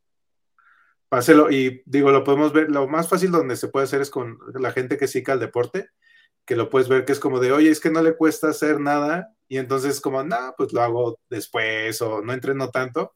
Y al revés, hay gente que, que, es, que puede tener ese don y, y entrena todavía más. Entonces, más bien es, eso, cuando algo te es tan sencillo, muchas veces te, tiene que obligar a ser más cuidadoso porque precisamente te es más sencillo. Pero no sería, no sería injusto, no sería como, como de pronto ya, ya empezar a jugar, no voy a decir a ser dioses porque no se trata de eso, pero sí a jugar a que, a que con, dados marcados, ¿no? Al, final del día, todos sabemos que hay gente que tiene talento para. Exacto, Sí, sí, eh, porque Julián no fue el número uno de su, de su clase porque él posiblemente se consideraba que estaba eh, jugando con ventaja. Correcto. Eh, correcto y ese es el tema. ¿no? Correcto, pero es que es un poco también. Ajá, María. Y el tema este que decía Isidro, si vamos al universo Star Trek, todo tiene los recursos, si quisieran, para hacerlo. Eh, porque no se trata de ricos, en la federación no existen eh, los ricos y los pobres, así que todos tienen el recurso para modificar a su hijo si, eh, que en el caso de Julián, que tenía problemas de aprendizaje, o en el caso de otro padre que diga, ay, no, yo quiero que mi hijo sea un concertista famoso, o que sea un gran científico, o cualquier cosa, porque la economía no la detiene. Pero ¿qué tal, ¿qué tal con las otras especies, por ejemplo? ¿Qué tal una especie que no tenga la posibilidad por, por, por sus eh, y, cualidades biológicas o por su tecnología para acceder a, a, la mejora genética? ¿A qué voy? Este, todos sabemos que existe gente con un talento único para X o Y cosas, ¿sabes? y sabemos que es gente que, si trabaja un poquito puede llegar a un montón de lugares, mientras que el resto de nosotros tenemos que esforzarnos muchísimo más. Como dice, como dice Isidro, muchas veces el talento también crea que seas más, eh, más condescendiente contigo mismo o, más, o menos exigente, entonces te dejas eh, eh, de lado y no te esfuerzas tanto, mientras que alguien que sí realmente le echa muchas ganas puede llegar a sobrepasarte. Pero un poco, la, la diferencia es un poco ese juego de ruleta genética, de decir, es esa persona que nació ya con ese talento y que lo permite a llegar tú con, tu hijo o tú como persona a decir, y, pónganme todas las mejoras en el mundo, ¿no? Y este, y vamos, ¿no? Entonces todos, todos seríamos de, de 1,90, de ojos, de, no sé, de ojos azules, este, musculosos, etcétera, y no habría diversidad dentro de lo que podemos hacer y alcanzar, sino que habría una, eh, eh, una estandarización de la especie, que es lo que decía Flox, de diseñar la especie. Rodrigo, ¿tú qué, tú qué piensas acerca de esto? Yo creo que como cualquier avance tecnológico, eh, mientras los humanos no dejemos de ser ambiciosos en el mal sentido, intolerantes, prejuiciosos, violentos, envidiosos, eh, cualquier adelanto va a servir no precisamente para un, un, objetivo positivo. Creo que el, desarrollo de la ingeniería genética este, pues puede ser usado también para cuestiones que no, son tan positivas si se desarrollara a ese nivel en las condiciones en las que vivimos actualmente. Yo creo que tendría que haber una evolución de la conciencia humana, de los valores, de la, eh, una integración eh, mucho mayor de la que tenemos, eh, un sistema político, económico, cultural mucho más justo para todos, una diferencia eh, entre la, la, brecha económica tendría que ser mucho menor porque tú tocaste el punto, eh, algunas personas podrían eh, beneficiarse de esto y los que no tengan no lo van a poder hacer, entonces van a ser ciudadanos de primera contra ciudadanos de segunda. Hay, hay muchas implicaciones. Entonces yo creo que la, base para poder utilizar un desarrollo tecnológico de manera positiva tiene que ser un cambio de conciencia en, en, en, el humano. Eh, yo, yo estoy a favor del, desarrollo de la ingeniería genética, por ejemplo, para lo que mencionábamos, la, eliminar eh, eh, enfermedades, por ejemplo, yo me acuerdo, no me acuerdo exactamente en qué cómic de Superman tocaban un poco el tema sobre Krypton, en donde ellos hacían inclusive clones para poder este, eh, tener las, las, eh, los órganos eh, para poder reemplazar a, los órganos de los que, de los que estaban heridos o, ponerte un...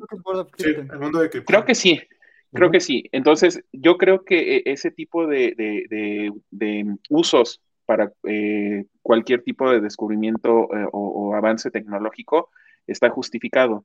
Lamentablemente la especie humana, por lo menos en las condiciones actuales, no lo va a hacer así, porque ya lo hemos visto, o sea, también eh, el desarrollo tecnológico te hace, te crea bombas nucleares, te, vea, te crea armas biológicas, etcétera, ¿no? Entonces ahí vemos que, que, este, que independientemente de que tengamos la capacidad de evolucionar y de, y de crear cosas nuevas, pues las estamos utilizando no para los, fines eh, más positivos.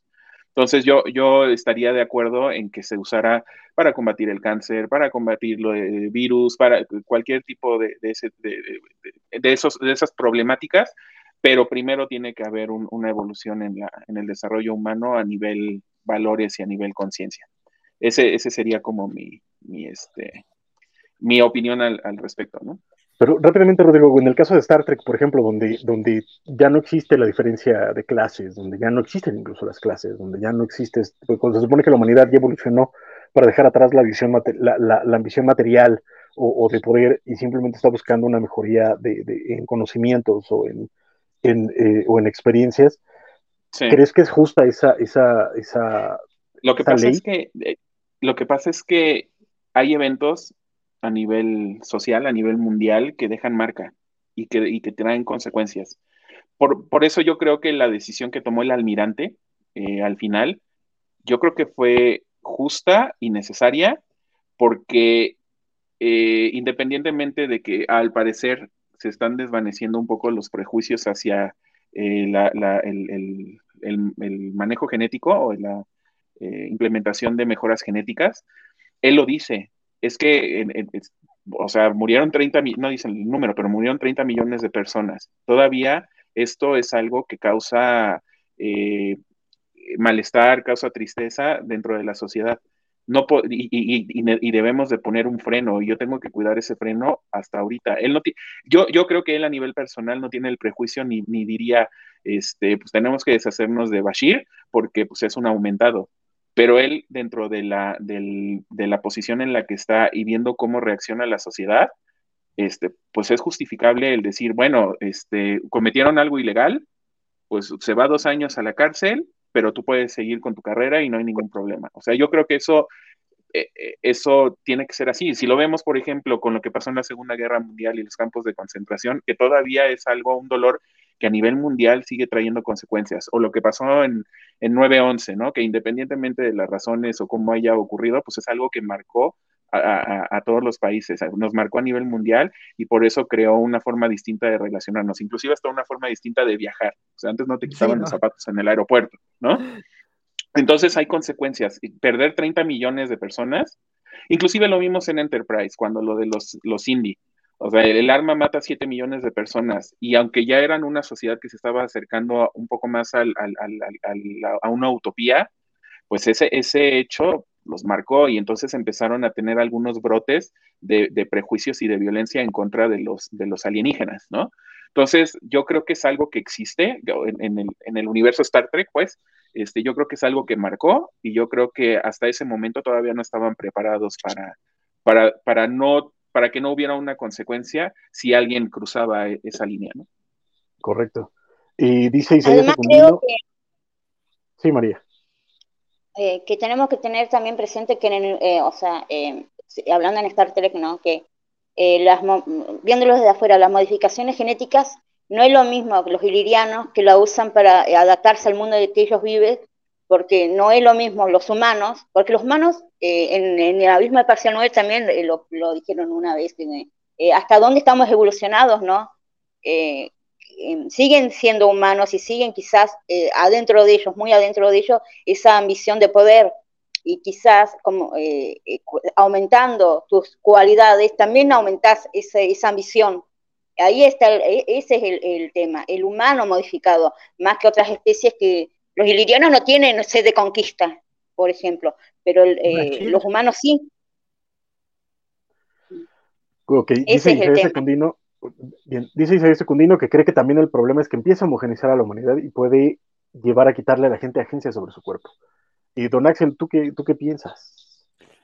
Ah, pues mira, yo creo que, eh, eh, pues es que, o sea, estoy de acuerdo, ¿no? Creo que la ingeniería genética, como un montón de inventos de la humanidad, pues sí, eh, depende con qué interés se quiere usar, ¿no? Este, si, si para, como dicen, para fines egoístas, para beneficiar a un solo grupo, este, y, y justo para, para, para para hacer que unos destaquen o tengan más privilegios que otros, o para justo ayudar a la totalidad de la especie a, solucionar problemas, ¿no? Digo, creo que es un debate muy, muy real, digo, no con humanos, pero incluso aquí en México, ¿no? Con granos, ¿no? Y con semillas, de no, es que extingue la biodiversidad, no, es que ayuda a compensar problemas de alimentación y de producción y de plagas, y es un debate, ¿no? Que ahí sigue, ¿no? También luego, pues, en, como en todo debate hay argumentos exagerados, pero también como, como decía Rodrigo, también digo, en, un en el caso de la humanidad de, Star Trek, en donde la, la, el uso de, la, de las mejoras genéticas con fines egoístas tuvieron una pérdida de 30 millones de personas,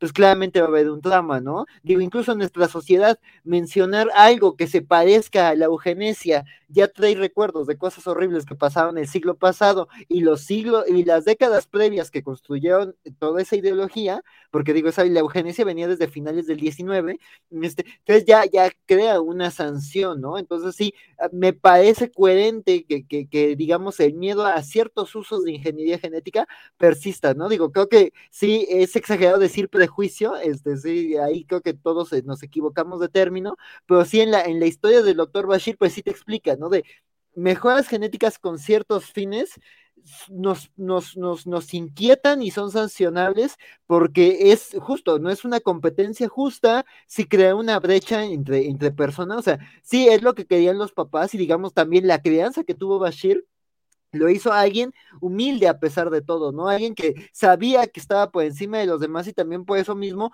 no, no, no quería alardear de esas habilidades, ¿no? Digo, quizás no una represión tal cual, pero sino un, un alardeo adrede, ¿no? No un sentirse superior, ¿no? Esas son las diferencias como entre Khan y entre Bashir, ¿no? Bashir es como de, güey, ¿qué necesidad tengo de alardear que soy buenísimo en los dardos o que mi coordinación ojo-mano se volvió insuperable?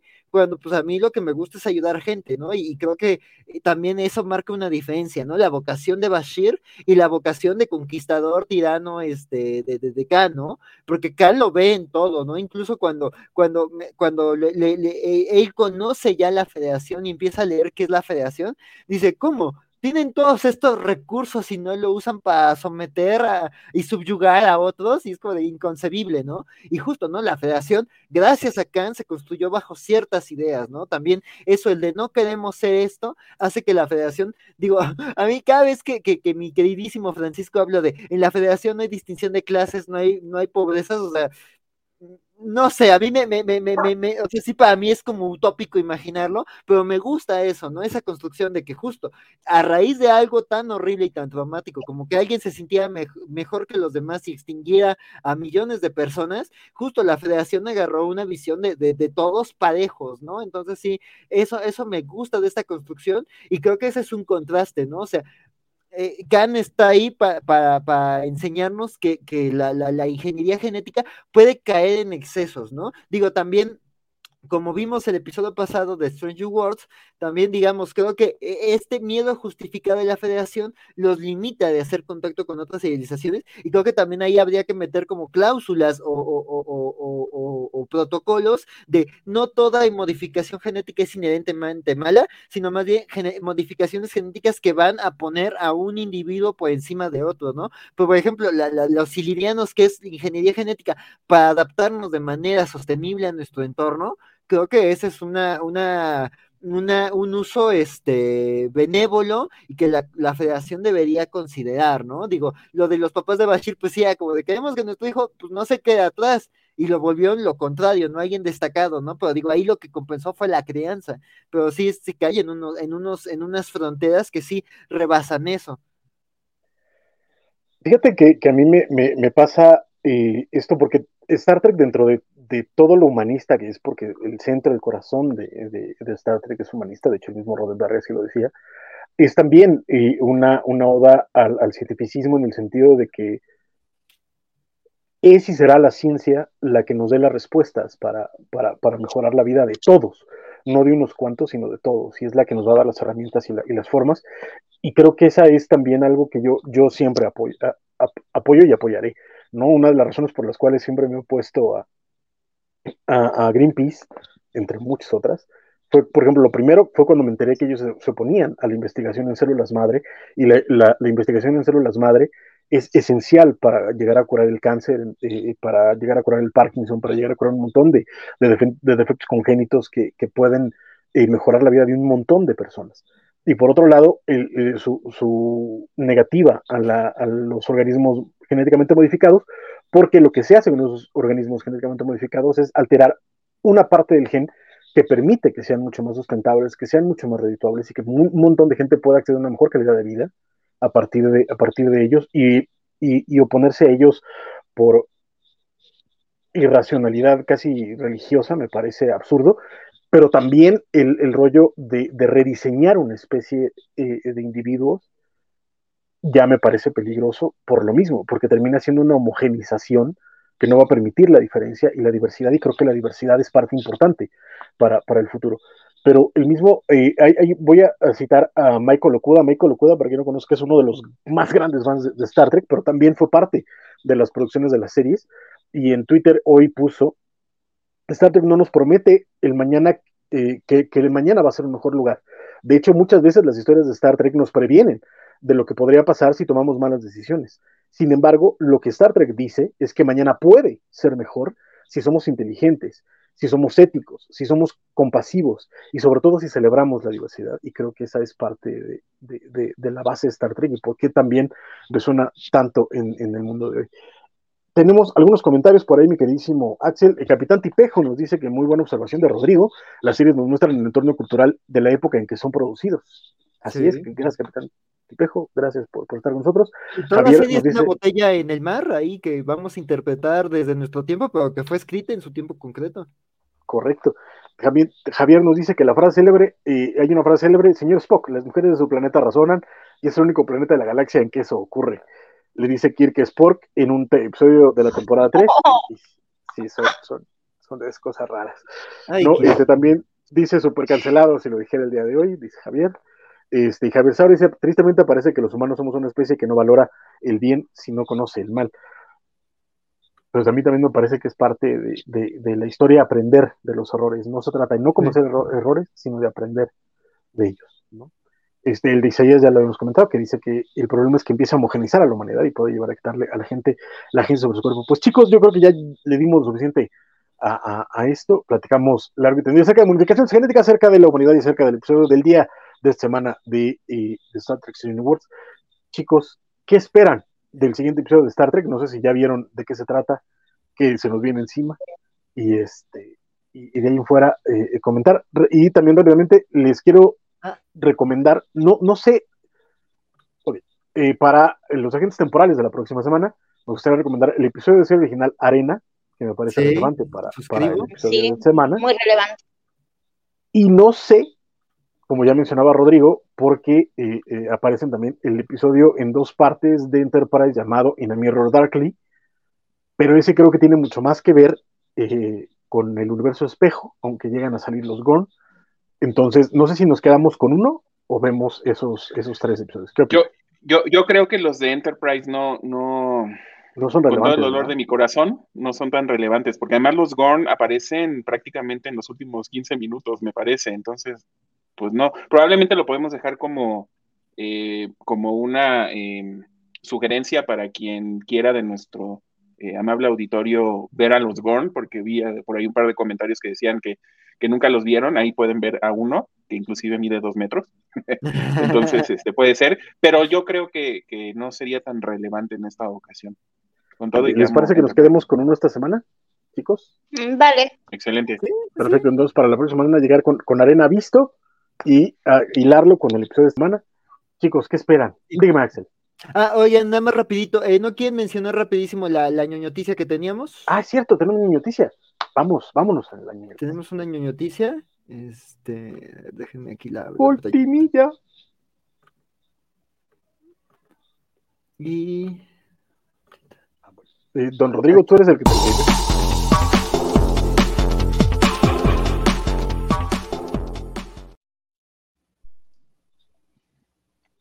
Listo. Ahora sí, don Rodrigo, tú eres el Sí, de hecho estoy muy sorprendido porque este, navegando un poquito por Amazon, que siempre es peligroso, sobre todo en hot sale, eh, me encontré, me encontré que no solamente el universo de Star Wars genera miles y miles de distintos productos como libros, sino que también en Star Trek tenemos mucha literatura y lo que, lo que vi es que este va a ser la primera novela relacionada con Strange New Worlds.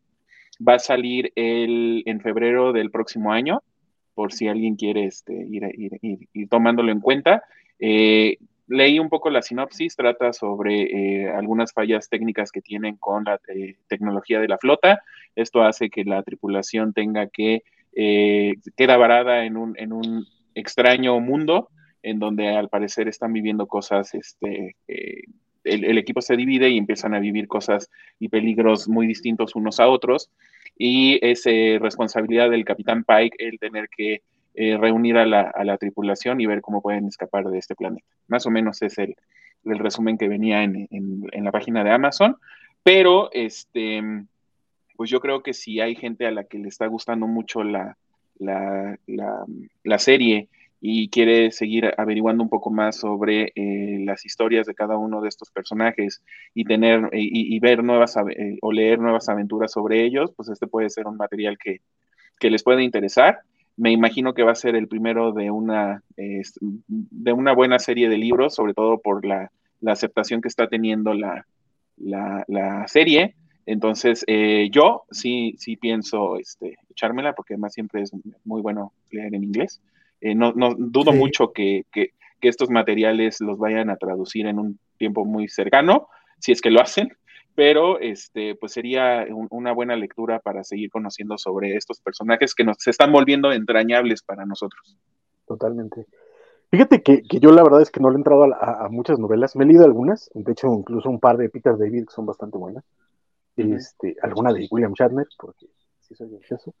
Este, pero, pero en general no le entro a las novelas porque, y esto es algo que sí hay, que, hay que, recordar, el grueso de las novelas y de los cómics no son canon, es decir, este, no entran dentro de continuidad, entonces en cualquier momento las pueden cambiar. No sé si ustedes hayan leído alguna novela o cómic, este, Isidro, María, Axel.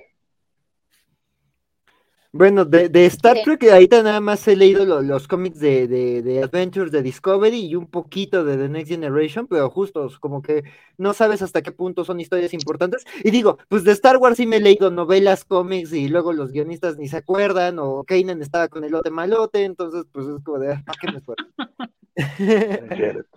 Isidro, ¿vas a decir algo?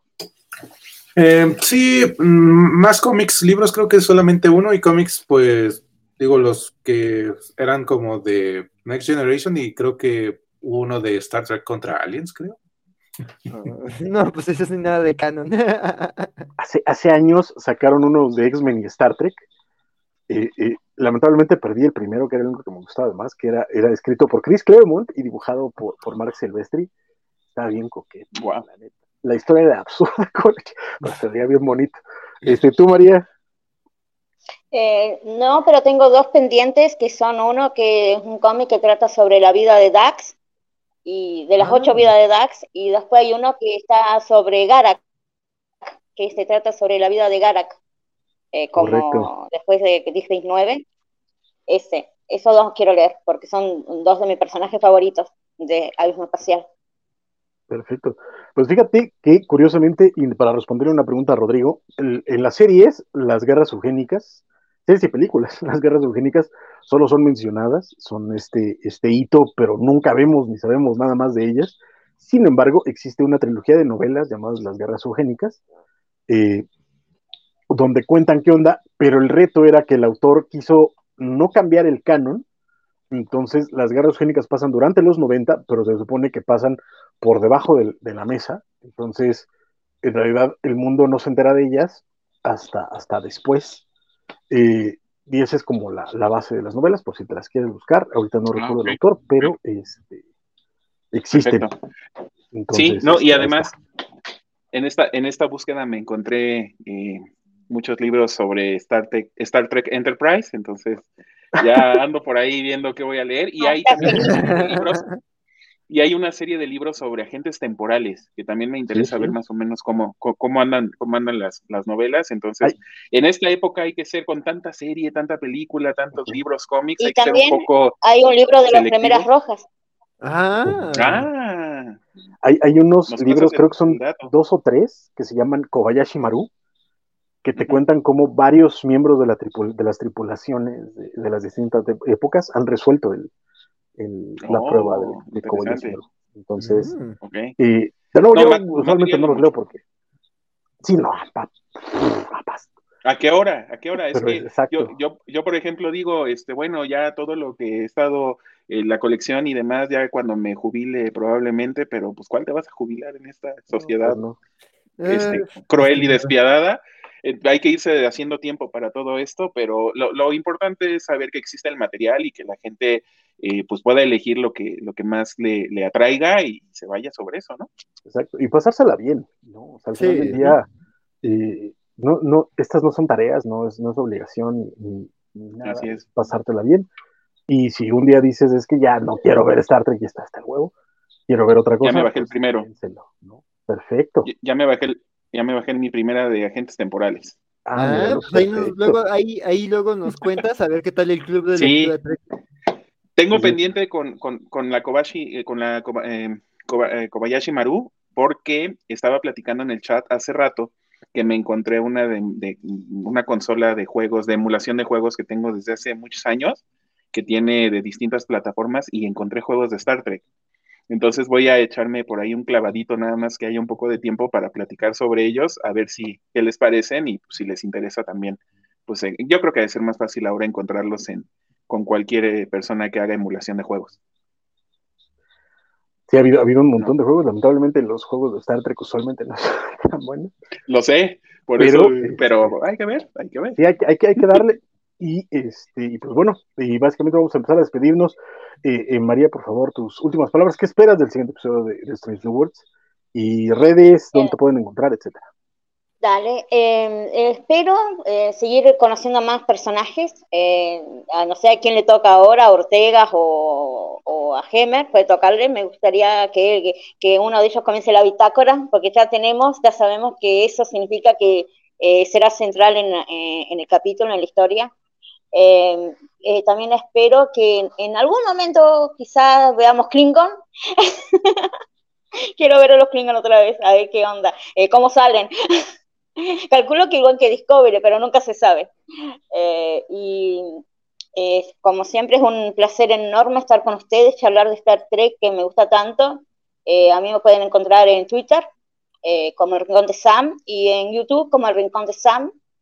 Eh, y siempre acá con ustedes, chicos, cada domingo, mientras se pueda, eh, feliz de la vida. Y bueno, ahora hacer la tarea en esta semana de ver el capítulo Arenas, que es muy lindo capítulo, y a disfrutarlo.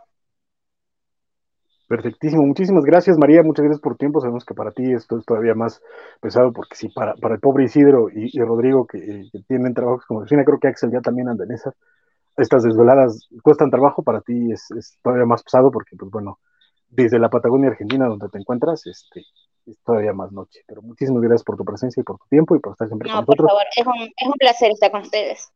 Perfectísimo. Don Isidro, por favor. Pues no, no, no he esperado, no he pensado en qué esperar de ellos para el siguiente capítulo. Espero que a lo mejor más personajes del puente que nos falten de explorar. Y a mí me encuentran en Twitter como Doctor-Doom 2099 y en Spotify en Planeta Vira, que es el podcast que hago con mis chicos. Y ahorita estamos trabajando eh, podcast de Kirby, del juego de Forgotten Land, para su experiencia y mi experiencia. Y también en la siguiente semana yo creo que subiremos nuestra opinión de Chip y Dale, o Chip, Chip, Chip y Chop. Chip y chop. Chip y Chop de, con ellos. De- lo que sí puedo adelantar es que sí les gustó. Y este, y obviamente, pues fue con sus referencias, ¿no? Para él fue como de, ah, dijeron algo de Paw Patrol. O sea, entendió la referencia que fue la referencia dicha y no la visual. Dijo, ay, qué gracioso que Yo- Paw Patrol atacara a la gente. Yo vi al pájaro loco. Y el pájaro loco es de los 70. No, pues ahorita que fue la segunda vista, hay un snorkel. ¡Ah! Mira.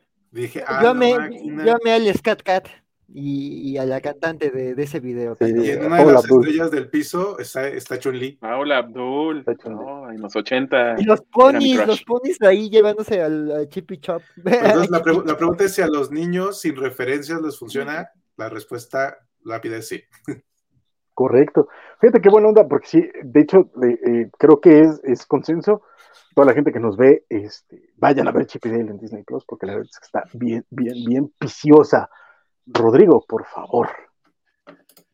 Eh, bueno, ¿qué espero? Yo espero que Strange New Worlds mantenga el nivel. La verdad es que, como comentábamos hace algunas semanas, yo quisiera seguir conociendo más las historias de los personajes. Ojalá, como dice María, nos den algo de Ortegas para que yo la, la pueda ver con otros ojos.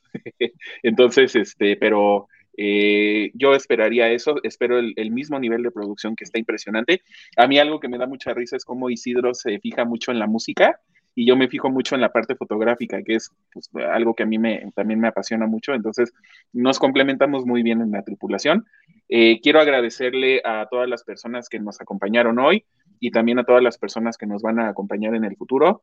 Yo también quiero hacerle un reconocimiento a María porque pues ella por los horarios distintos pues es ya más tarde eh, para, para, ella y y definitivamente pues se ha, se ha, convertido en parte vital de la tripulación, entonces yo le agradezco mucho que nos también nos guíe junto con Francisco y jun, junto con Isidro y Axel sobre este universo de Star Trek, entonces este, yo estoy muy contento de seguir compartiendo con ustedes los domingos y nos vemos la próxima semana para seguir platicando. Aunque, aunque ya no tengas más Scott Bakula en tu vida. ¿Aunque qué? ya no haya más ah, Scott, Scott Bakula en tu vida. Pero encontré los libros. Eso. hay, que, hay, que, hay que y también tiene CSI Nueva Orleans, creo que es donde está él. Sí, sí, sí. entonces no, no, yo, yo sigo conociendo más del Capitán Archer, lo cual me hace muy feliz. Básicamente hay que buscar el, el, el fix donde se pueda, ¿no? La, la siguiente ¿No te indignó a, a, vos que tanto amas a tu Archer, ¿no te indignó lo que le hicieron a los ilirianos? Eh, ¿cuál, cuál, ¿cuál, era el capítulo? Recuérdame, María. Eh, el capítulo es cuando eh, tiene no, a la nave no tiene el motor Warp y le roban. Ah, el, claro. se lo roban claro, a la nave y la dejan varada. Que de hecho, no me acuerdo cuál de los este, villanos de la semana le dijo: es que eh, estás en el, en, en, el Expanse y te vas a volver como nosotros y no vas a ser tan buena persona como lo eres ahora. Y, y lo demostraron, sí, efectivamente, pues ellos necesitaban el motor Warp, lo trataron de negociar, no quisieron y fueron y se los quitaron. Sí, eh, eh, pues sí, son decisiones Pero no que... era de ellos, o sea, y eso también lo necesitaban. No, y además los dejaron varados tres años, porque iban a tardar tres años en, en llegar a su planeta, entonces, sí, pero por eso yo comentaba al principio que, que, a mí me gustaba más el Archer explorador que el Archer guerrero, entonces, pues esa es una de las razones. La otra es lo del clon de, de Trip, que fue básicamente. Ay, Ay no, Ay, ya, sí. ya, ya, ya. No, no, no, vayamos allí porque esto no se va a acabar nunca. Don Axel, perdón usted, este, por favor. Sí, no, no, pues luego, luego, echamos esas platiquitas ya, ya ahí con más cositas de Star Trek, porque creo que hay muchos temas de debate.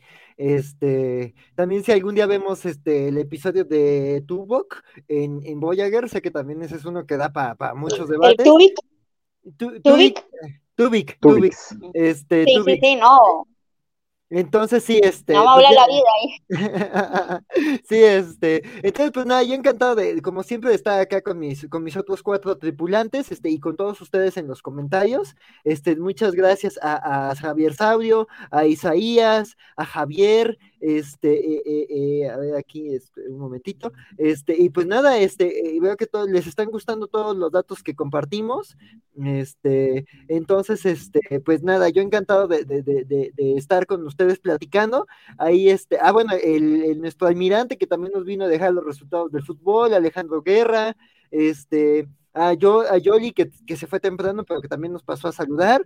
Entonces, pues nada, muchas gracias a, todos los que nos acompañan. Este, encantado de, de, platicar con ustedes y de un tema tan sabrosón como, como la modificación genética en Star Trek y este, y cómo actuar cuando hay Gorns en, en, en, atacando. Entonces, este, pues nada, la verdad es que eh, un gusto platicar con ustedes. Y pues ahí si quieren seguir la platiquita en, en R. Axel Alonso, nos pueden tuitear. No olviden que, que, que a lo largo de la semana vamos a estar comentando, digo, ya hablamos de que Arena ese es el episodio que vamos a comentar la próxima semana, pero pues no deja de salir el avisito en, Twitter, este, y pues nada, no, se, no, no dejen de perderse Strange New Worlds y, y, más cosas Star Trek, y sobre todo Kobayashi Maru, entonces ahí nos estamos viendo. No dejen de perderse, suena muy feo, don Axel, más bien, no se pierdan los episodios de, de, Star Trek Strange New World, sobre todo porque no están muy buenos y por supuesto tampoco se pierdan todos los programas de la Covacha, porque toda la semana esto está bastante tupido. El día de mañana lunes está la Covacha Anime, el martes estará ñoñoticias o las ñoñoticias gamers de, de Como 8 bits, no sabemos todavía porque es un misterio. El miércoles este, todavía tampoco sabemos porque también es un misterio, pero los jueves eh, habrá una Covacha en vivo, me parece y el viernes, por supuesto, están los cómics de la semana. Y ahora ya también están las covacharlas de Obi-Wan en, viernes, me parece. Entonces, súper este, bien. Los sábados está covachando con los rucasos y tal vez como 8 bits. Y el domingo estamos con nosotros, con ustedes, el, la tripulación de la, de la USS Covacha en esta misión Kobayashi Maru para traerles lo último de Star Trek por favor, si eh, eh, nos están viendo en YouTube, déjenos su like, eh, compartan el video con, más gente para que más gente venga y conozca acerca del universo de Star Trek. Y por supuesto, si nos están escuchando en podcast, por favor también déjenos sus cinco estrellitas. Y si están en iTunes Podcast, además déjenos un comentario por favor de más de cinco palabras para que el algoritmo nos permita llegar a más personas. Nosotros fuimos, somos todavía la tripulación de la OSS Covacha. Así que recuerden que la próxima semana estaremos por aquí. Sigan viendo Star Trek. afortunadamente Netflix tienen prácticamente todo el, viejo catálogo de Star Trek. En, en Paramount Plus tienen eh, mucho del nuevo, tienen Lower Decks, por supuesto, que está deliciosa, tienen eh, Star Trek Prodigy, tienen ya Enterprise también en, Paramount Plus, no solo en Netflix, tienen este, eh, Strange New Worlds, Discovery y en Amazon Prime tienen Picard. Básicamente, mejor no tengan para el video, pero este, si lo quieren, pueden ver ahí también este, Trek Picard. Pero pues bueno, esto fue todo, muchachos. Muchas gracias a Axel, por supuesto, porque sin su, sin su par y su trabajo no estaríamos eh, en este momento que se, se encarga de toda la, la, parte de la producción de este programa. Entonces, muchas gracias por supuesto, muchas gracias a Valentín García por el espacio. Y mientras tanto, nosotros regresamos la próxima semana, chicos. Live long and prosper.